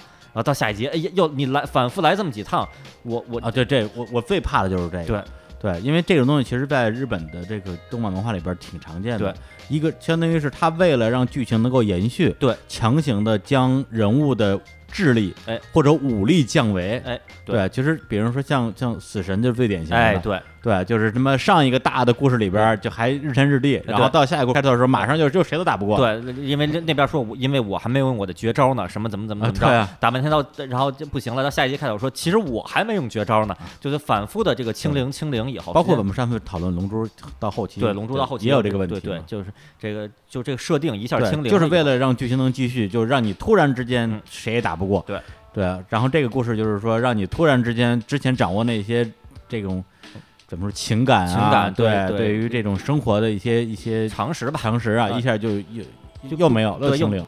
到了最后一个大故事，是最嗯后两集还是最后三集大故事的时候，呃，瞬间性格就暴走了。嗯就是这个角色，据说啊，这个呃动画里的角色的行为和他做的那些事儿，已经跟小说原作的已经不太一样了。哦，可能是为了一些动画上的节奏的设置、嗯剧情节奏设置啊，他干的那些事儿，就是已经疯癫了，啊，说出一些呃呃。说的那些话就是已经不合逻辑了。哦呃，当然了，呃，从故事上来说，他干的事儿是正义的，他嗯说的话是正义的，但是他说的那些话，就是你让让让人觉得这跟之前不是一个人。嗯嗯呃，之前的那么多集铺垫，跟最后这个没有什么直接关系。哦为了所谓最后的大义凛凛然，嗯嗯然后做了做出一些，比如说那个牺牲自己的行为，什么我我为了别人我要怎么怎么怎么着，我要怎么怎么怎么着，那你之前那些集的，你你你你的学习跟这个好像对，干嘛呢？干嘛呢？那个，这这这这这不是瞎折腾吗？瞎胡闹。当然，到了最后一幕，哎，又又转回来了又转，回来了也又又感人一下。但是中间的这个角色的性格的割裂是嗯比较大的问题。嗯我觉得就是属于一个作品，我觉得这属属于瑕疵，应该是不不成问题的。所以到最后，呃，大家再怎么说，它佳作是指，我觉得佳作是指加在画面上，嗯呃，加在各种特效上，嗯。咚咚咚特效。然后，但是作为一个呃完整的故事刻画角色，它比起《摇曳露营》这种角色的嗯。成长，对对，角色性这个性格的连续性来说，嗯。那就是就是差太多了。他这个在日本后来的业界口碑，你有观察吗？呃，观察不到，嗯，就是因为我我也是平时看各种媒体嘛，啊。当然了，看都是中文媒体来翻译日本的，啊我没太看到来提这个作品的、哦这个各种各种文章啊，这挺奇怪它什么访谈什么的，嗯看的已经看的不多。当然了，如果我专门去搜，肯定啊能看到。对，但是如像我这种不不专门搜的话，就看不到。包括周边品，像今年我东渡几次，我三月东渡一次，五月份东渡一次，嗯我在秋叶原也好，在哪儿也好，没有看到他什么，嗯，我都不说周边品，我没看到他什么企划，哦就是不像之前的京京都做的有些商业的也好，有些有嗯有嗯有有有想法的、有思路的这这个作品，它是你能看到在推的，这个是现在已经不太推了。这个其实也在京都来讲应该算个巨作了，对，算一个巨作，但是反正到最后就属于没有人讨论。嗯那的确是你这个作品大家怎么讨论呀？你嗯讨论起来可能都是在说它的一些不足，因为画面大家已经知道它足够好了，那我还能说什么？就就相相当于说。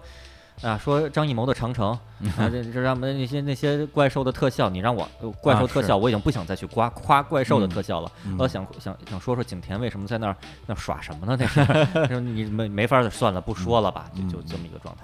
对，其实按理说啊，这种他这个属于比较典型的三无系的，嗯，三无系少女，其实是我比较喜欢的这个、嗯这个这个女性角色类型之一啊。最典型的就是大萌神长门有希嘛，哎，《是神宫春日的忧郁》里边儿，对对，就包括是包括凌波丽不也是啊对对对没有感情什么的，是对。但是当这种相对来讲没有情感表达能力的人，有的人可能连情感感知能力都没有，嗯突然之间他这部分觉醒了，其实是很容易打动人的。是，包括长门有希最后发了一句：“对下次一起去图书馆吧。”哎，对，是吧？啊这个对是吧？就是整个这个动画，可能你什么都忘了，就会记得这句话。嗯但是这个作品，至少我看了四五集，我没有看到类似的能够打动我的部分，我觉得还是挺遗憾的。这么好的一个制作的班底，对，像像如果仔细分析的话，像凌波丽和长门有希，嗯他那个呃，他们的三无会让你比较这个比较容易接受他嗯那种三无状态。像长门有希，呃大家这个我就稍微剧透一点，嗯。长命有希他不是普通的地球人，嗯。所以他是三无。对。而像凌波丽，他也这个都不怕剧透了，他就是愣造出来的嘛，拿细胞造出来的，嗯。所以他的确也是一开始是没有没有普通的情感的。而这个威尔利特这个角色，嗯。精子这角色，他什么什么在战争中我被培养成一个杀人机器，说实话啊，嗯她这个美丽程度很有可能是京都动画所有女性角色里画的最美的一个。是是一个美成这样的少女，然后就这么漂亮，从小也是漂亮不行，然后在剧里强行说她是杀人机器，我觉得都不太有说服力。你看的时候，嗯然后就是，或者说它的真实性是存疑的，对存因为它疑毕竟是个人类。对对，就是你真是从战场上长大的人，就会变成机器变成吗？对对对，韩玉良也是战场长大的，就是呀，是吧？对对就变成那样了。对，香良宗介也是战场上长大的呀，对对啊香良宗介是木讷，但但但不不是不是机器，对，所以这个设定其实本身是有它的这种嗯先天不足的。对对，然后所以最后。呃，我们没有把它当做霸权，实际上市场也、最后也没有把它当成霸权。嗯，但是该表扬的地儿也是嗯表扬，然后遗憾的也指出来。如果没有看过的朋友，呃，也没准儿听了我们的这些分析以后，呃，带着不那么高的期待去看，反而反而能感受到一到一定的乐趣吧。是。行，那我们那个虽然时间不多，还是放首歌吧，啊，放一下这个精子啊，精子的的这个片尾片尾曲吧片尾曲。片尾曲，这这其实这片尾曲大家可以听一下啊。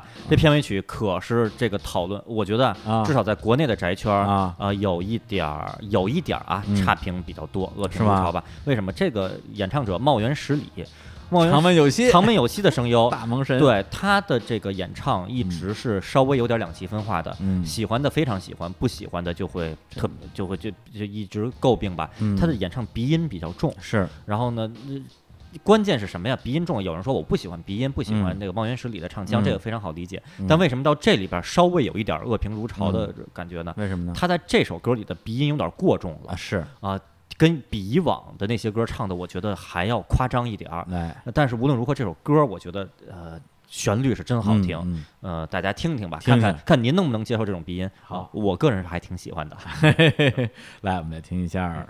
あなたの声が道しるべ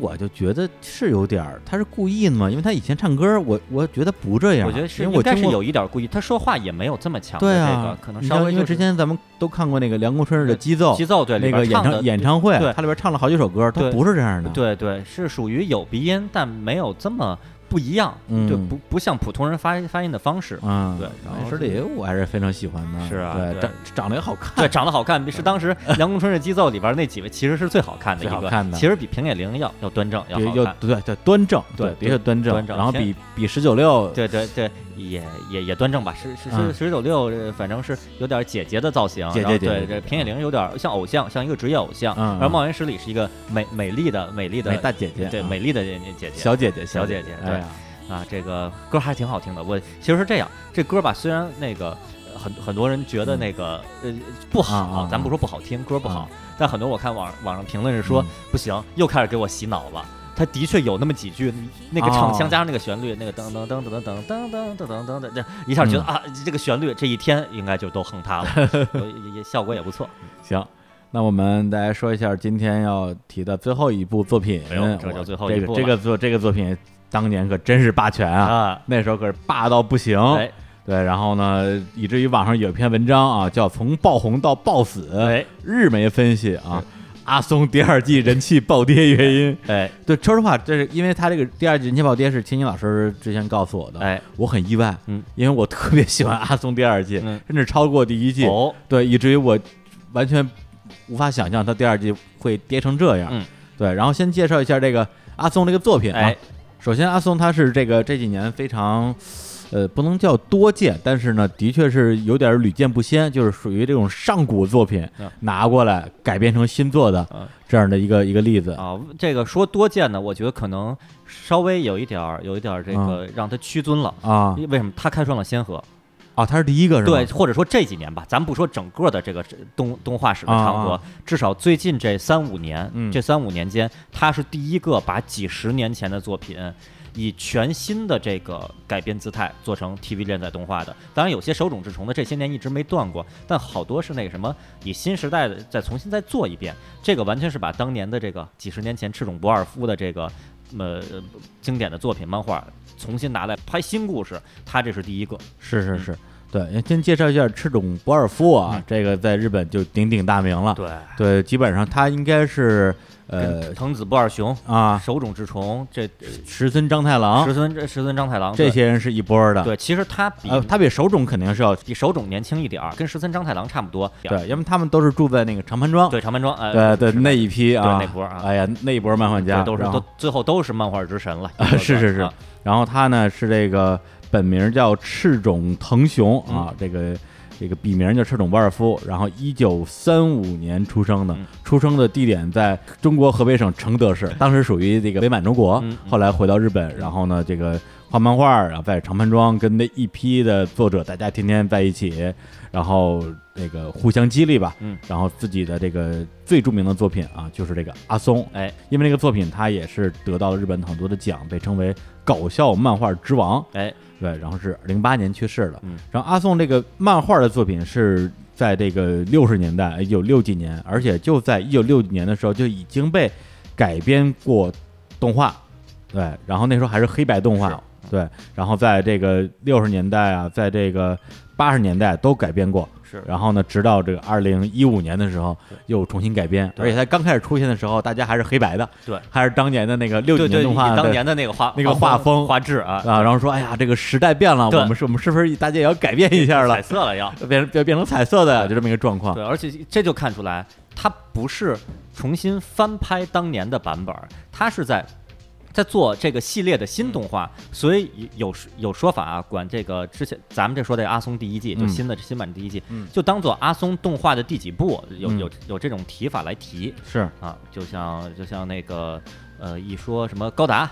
嗯一说什么高达零零七九啊，那是当年的版本儿。那现在新出的高达，并不是当把零零七九复刻了一遍，而是在在做新的故事。这个也是阿松这些角色的新的故事。是的，嗯，对。然后他讲的是什么故事呢？就是这个在一家里边啊，有这个废柴六胞胎，哎，对对，呃，非太废了，就非常的废柴啊、啊，都是已经是不是普通的那种颓废的状态了，嗯是一群就一群弱智吧，就是这这个这个 刚才我说一帮这家里蹲，对。对，已经家里蹲也不能形容他们了。说说这就是一一群疯癫的人，对对，是是简单说就就就是一群特特别特别傻的疯子 啊，对，但是但是可爱啊，这可爱可爱是吧？然后六个人呢，就是乍一看长得一样啊哎，但是仔细一看啊，各有不同，表情不同，表情不一样，然后颜色不一样。对，衣服不太一样，对，然后呢，这个呃，六兄弟名字分别是这个松叶。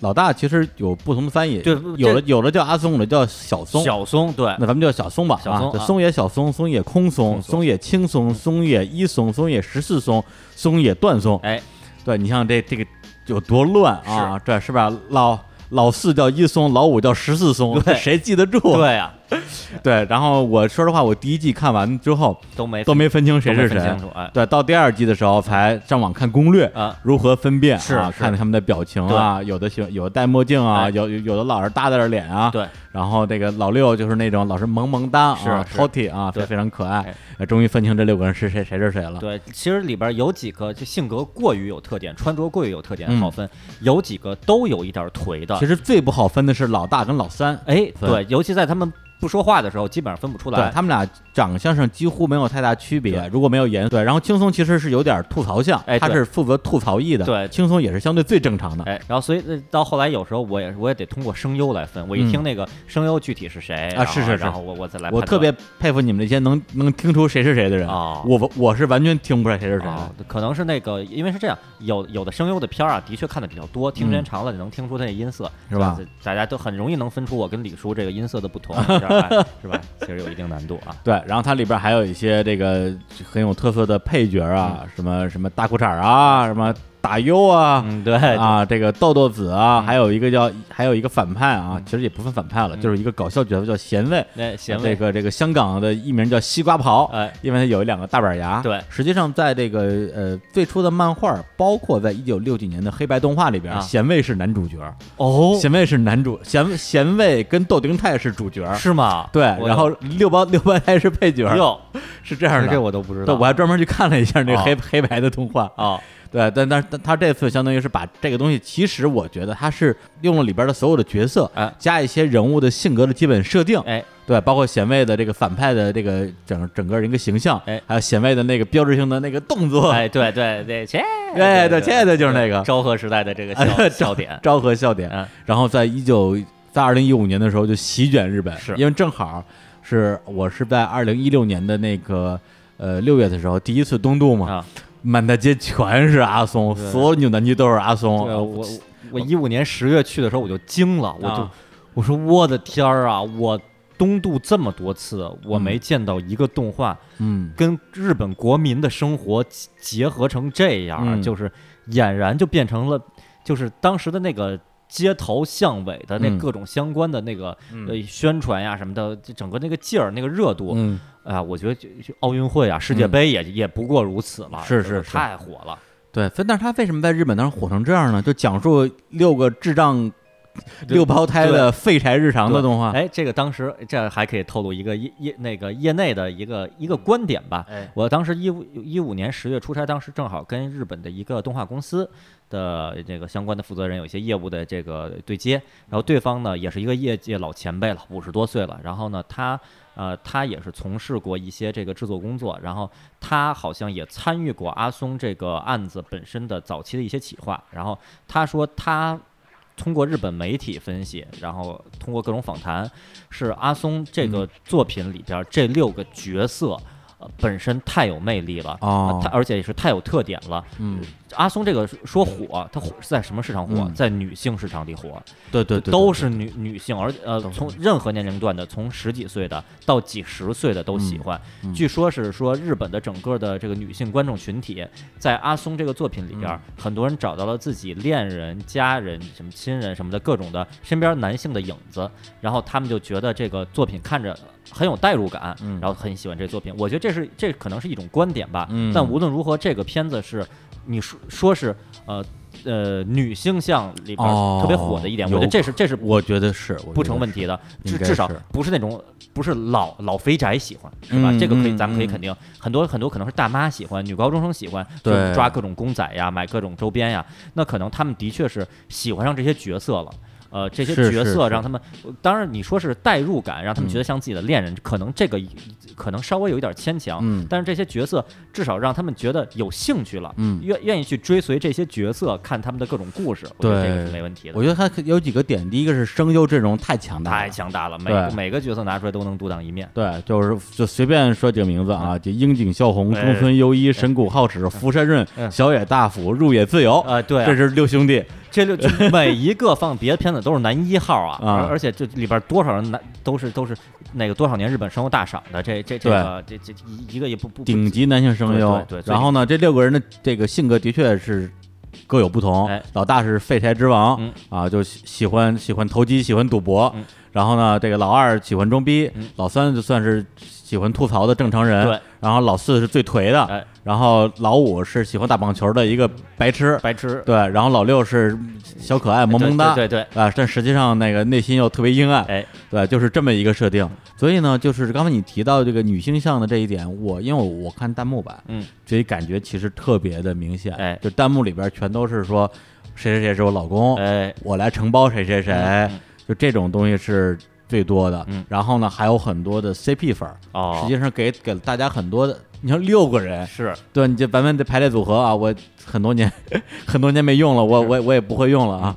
对你六个人能有多少种排列组合？对，里边比如说有 C 有 C 六二什么的，对啊，比如说里边有数字组合哎，一松跟十四松，对，所以说大家在看的时候，其实很容易去找到里边的一些所谓的梗。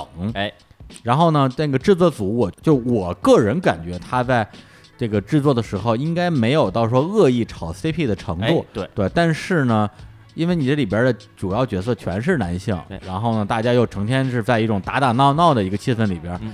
就是会激发市场里边对于这种呃怎么说圈 CP，然后自嗨的一个现象，我觉得也在所难免，这是我的感觉啊。嗯。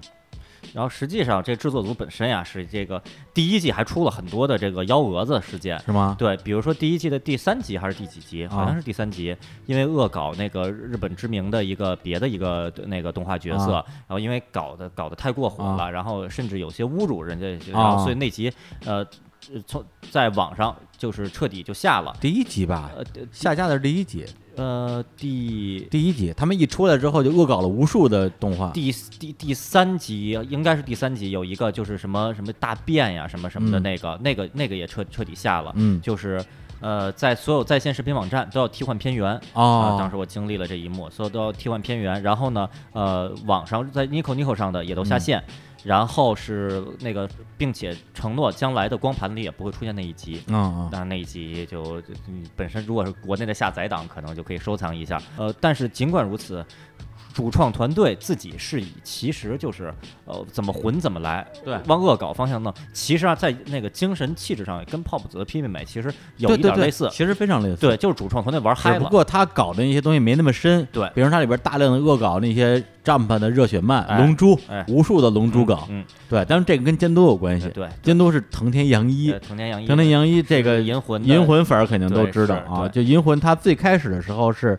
呃它这个整个作品里边的，相当于是一个演出，对。然后呢，后来担任助理导演，然后从《银魂》的第一百话开始嗯，然后当《银魂》这个动画的 TV 版的导演嗯，当了六年的导演，然后到一五年的时候又又换新导演了，嗯。换成了那个宫田千鹤了，啊，基本上是给《银魂》打下非常深刻的个人烙印的这么一个监督吧。他也业界就说他是高松信司的这个这得意弟子，嗯高松信司也是银魂前边的这个监督嘛，是。而且也是一一直是银魂的总监督。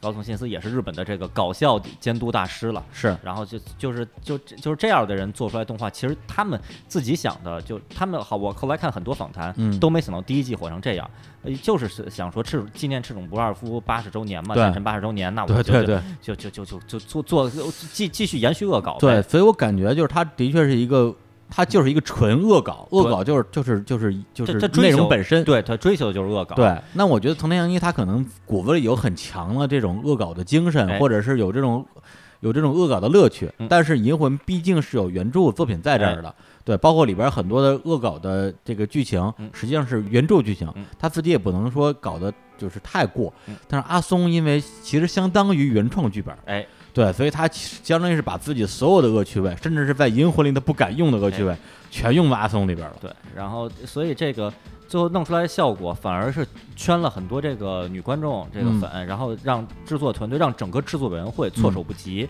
嗯其实呃，一五年十月的时候我去的时候，我当时就注意到这个作品本身是特别火吧，周边品难买，嗯就是呃它的各种周边品全是各种纸制品。嗯。或者说不印刷品吧，不能叫纸制品，比如说那个文件夹，嗯嗯。呃，比如说那个印在那个塑料片儿上的各种那个钥匙链儿，嗯。比如说抱枕嗯什么的。你想想买个手办，什么买个嗯。周边 figure 可以可动的，你想买个什么这种这种带有明显设计感的东西，嗯。一概没有。嗯。因为制制作委员会没没有想到哦这个片子火成这样，就是来不及企划，然后嗯。好像据那可能就是李叔一六年去的时候，嗯真是他那些东西都嗯，扭出来了，蛋它出来哎，都出来，可以可以可以玩了。是那就是第一季，反正就是属于一个意外的惊喜。嗯，那这个第二季的这个滑坡，听老师你观察到的一个原因是什么呢？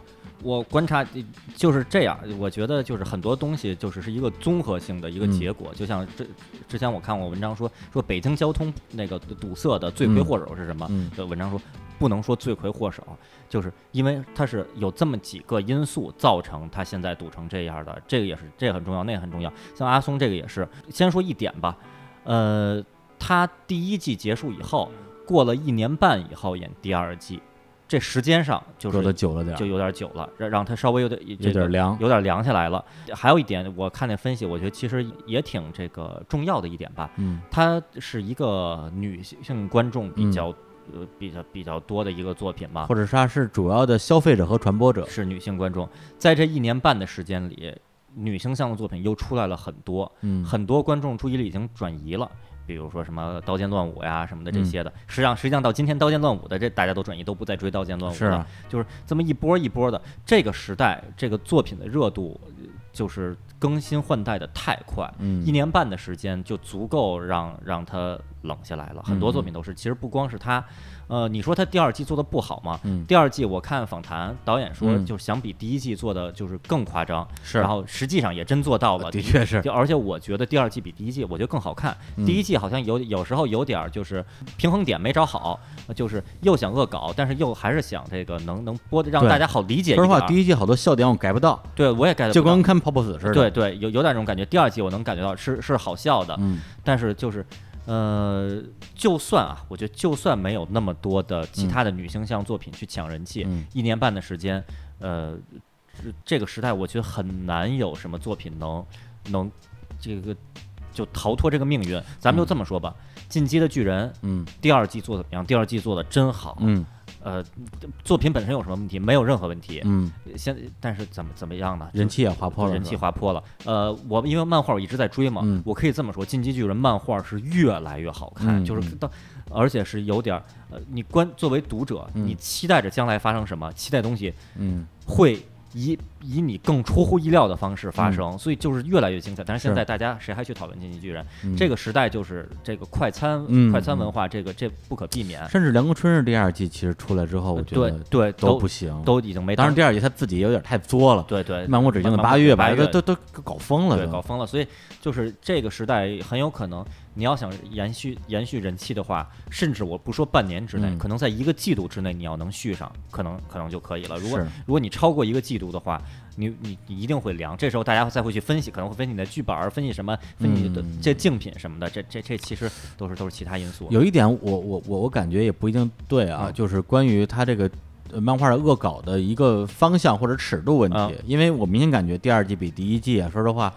嗯脏，哦就是这个对对对对，荤段子，是或者是跟这个性有跟关系性有关的也挺多的。这个特别多。嗯然后有一些，说实话，如果就是我作为一个观众，嗯，我会有点替制作组捏把汗，哎因为他是会让，应该说是是让普通人嗯生理不适的，哎对吧？但我没问题啊，因为我口味特别重，嗯我看的特特别欢乐，对吧？但是我觉得这玩意儿。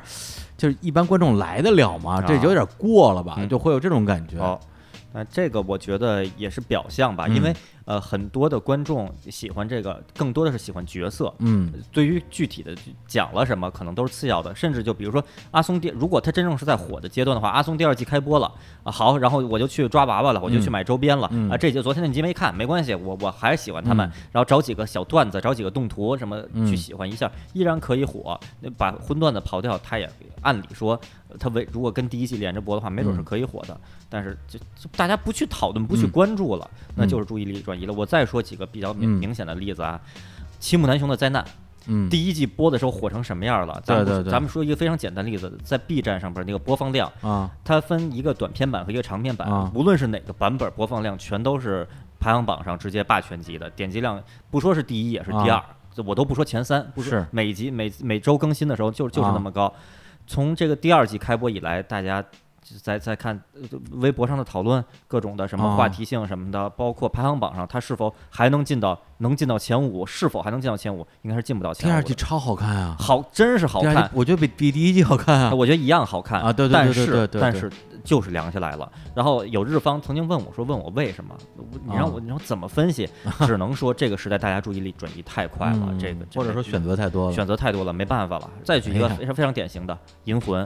大家还记得《银魂》那个之前有一年说中间停了几年停了一年，停停一年，对再开播的时候大家非常期待嗯啊，非常期待，没问题。这两年大家看整个的互互联网上什么的，嗯还有在热情讨论《银魂》的吗？银魂第三季在播的时候啊就没有声音了。没有声音了。你说银银魂水平下降了吗？我我看动画，我并不觉得银魂水平下降，它可能有些是讲讲一些比较正正的剧情。呃它的问题题其实不是在于动画水平下降了，嗯是在于它漫画嗯作者画到最后大结局的部分，我觉得有点乏力了。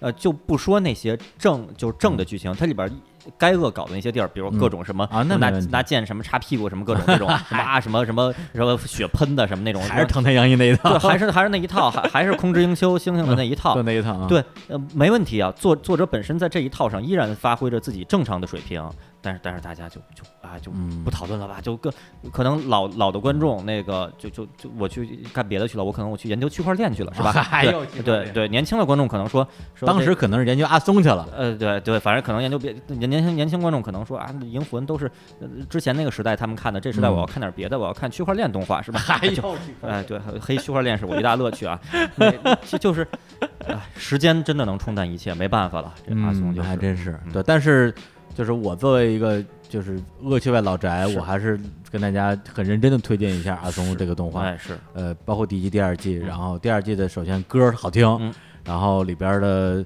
除了那些特别脏的东西之外，里边比如说搞笑的部分，哎真的真搞笑，是，然后里边有一些煽情的部分哎，真煽情哎，还有一些燃的部分，哎真燃。对。我看我看阿松其实有些地方会有看银魂的既视感，对对对，包括那什么喜欢拿机器人来恶搞，那个银魂里边也不也老有对对对。变成机器人，说你看那个阿松最后完结的那最后两集，嗯完全就是银魂，哎。相当于是这这这六个六胞胎都死了，嗯。掉了地狱，然后六个人就想自己怎么样能够逃出升天，哎，然后这时候他那些就是在这个地球上啊，一直在跟他们就是相爱相杀的那些伙伴们，嗯。突然之间就说我们要把你们再召唤出来，嗯。然后呢。就是一道巨大的光柱，然后一条绳子垂下来，他们就要爬上那个绳子，爬到人间，然后中间就遇到了炎魔大王的各种阻挠，然后这时候在动画里边出现过的恨不得所有角色都已经变成了地狱里边的鬼，然后全都出来了帮助他们。这跟他们那歌舞伎町四天王篇里边对对所有的人都出来之后一起帮他们打仗，那对对对，一模一样。我看的我就热血沸腾，各种飙泪，哇，太感人了啊。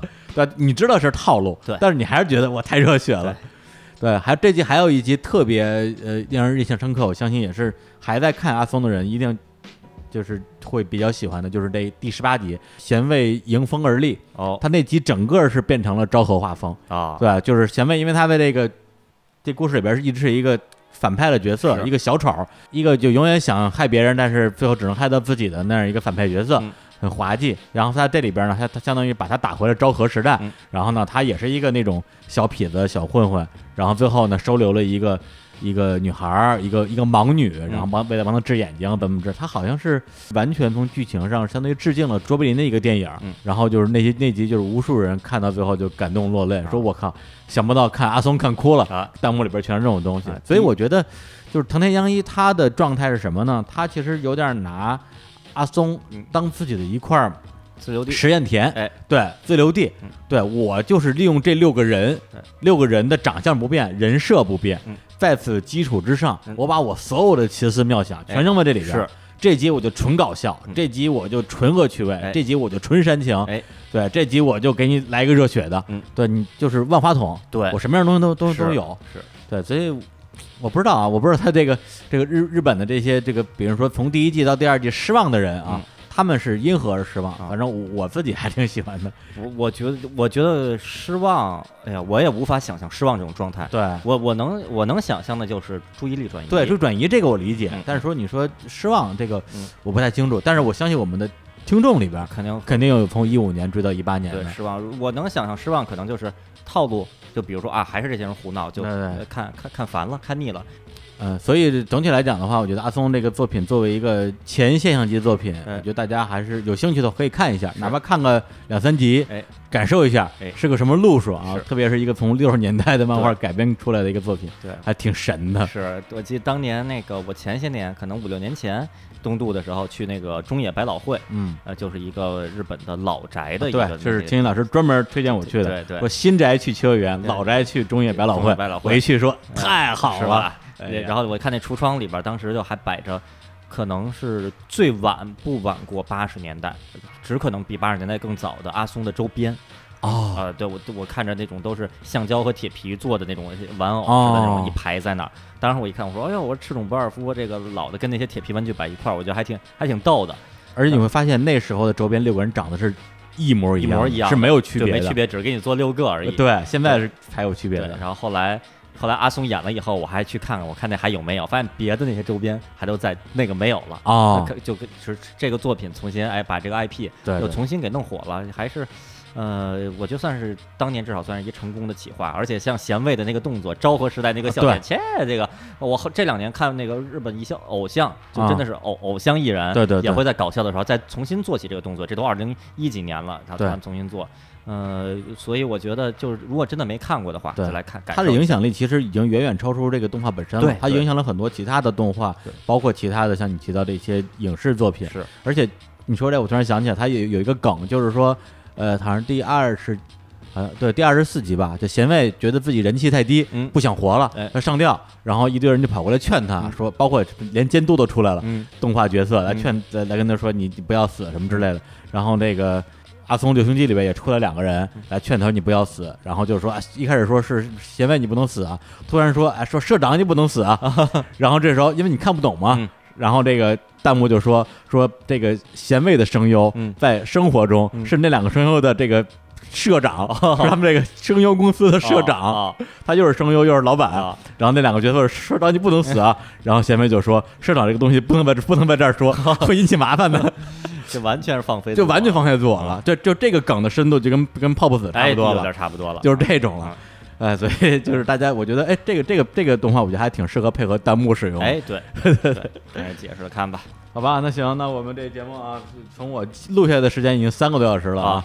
这这本来这本来应该是三分之一期的呃节目的内容，内容啊结果聊聊了三个小时啊哎呀，真是，嗯，我真是用用佩服我们自己啊。对，用那个短笛打弗利萨二段变身之前的台词说，就是我还没没用真本事啊，就把他把那个对对对那弗利萨先是变呃变成变成了就高高个版，对然后显得特别厉害啊然后短笛把他那个头头头套摘摘了，然后把他那个护肩也摘了，然后活动了一下胳膊，嘎巴啊嘎巴嘎巴，然后啊脖子也活动活动，说啊我还没用真本事啊，嗯然后把弗利萨给教训了一顿，嗯，然后弗利萨又变又变身了，变成那个形，脑袋特别长的特别那个，长那个，然后就一下就不行了啊，然后就用那个纸枪，哒哒哒哒哒哒哒哒给给给对，这段在那个阿松里边也出现了，哦是吗一模一样，哎呦就恶搞啊啊龙龙珠的地位，龙珠的龙珠梗啊。嗯行，那我们最后呢，就准备给大家放一首阿松的歌、哦啊，然后在放歌之前再说两件事儿。有第一个呢是刚刚提到阿松嘛，嗯哎，我想起了我二零一六年在日本那些阿松的扭蛋，哦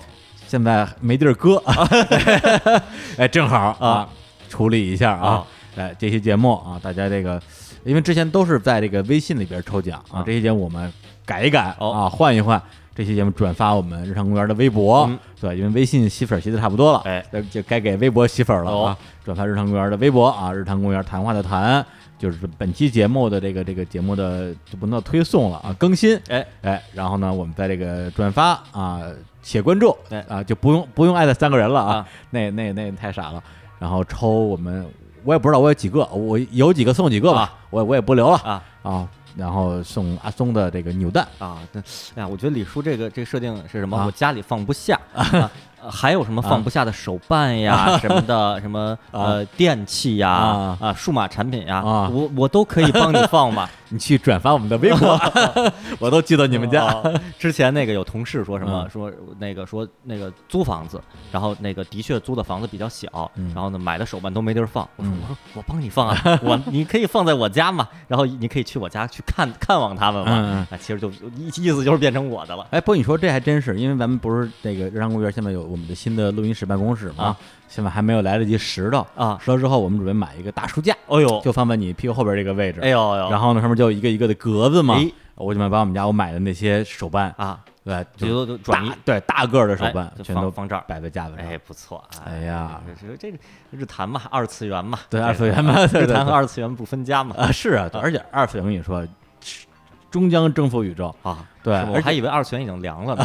你发现没有？最近资本都不谈二次元了啊是吗啊，对，哎，那咱这节目是不是就 停播吧？我们踩点没踩啊，上。我完全按照自己的热爱了来来做啊热爱是真热爱对我对二次元的热爱。是啊，对，像我我们啊，什么 TFBOY 啊，对多少岁？对哎，昨天晚上咱们不去看对，那个咱们咱咱跟王俊凯这个王俊凯，对，你也看见对，了我也看见网上一搜就是，我想搜搜这 Red Wimps 这个这啊反响怎么样，对全是王俊凯，哎呀，呃光荣了，光荣了。对啊对和和和这啊，也不能叫光荣，同为音乐人是吧？同为歌手，同为二次元，哦，同为二次元，看了同一场演哎演唱会。哎，不错，对，下次等再咱们再看演唱会啊，就说哎，这个什么看谁的演唱会啊，偶遇二次元大神，哎。青年李叔，哎，哎多好啊！啊我们也享受一下王俊凯待遇。像是跟那什么什么什嗯？么三河大神似的。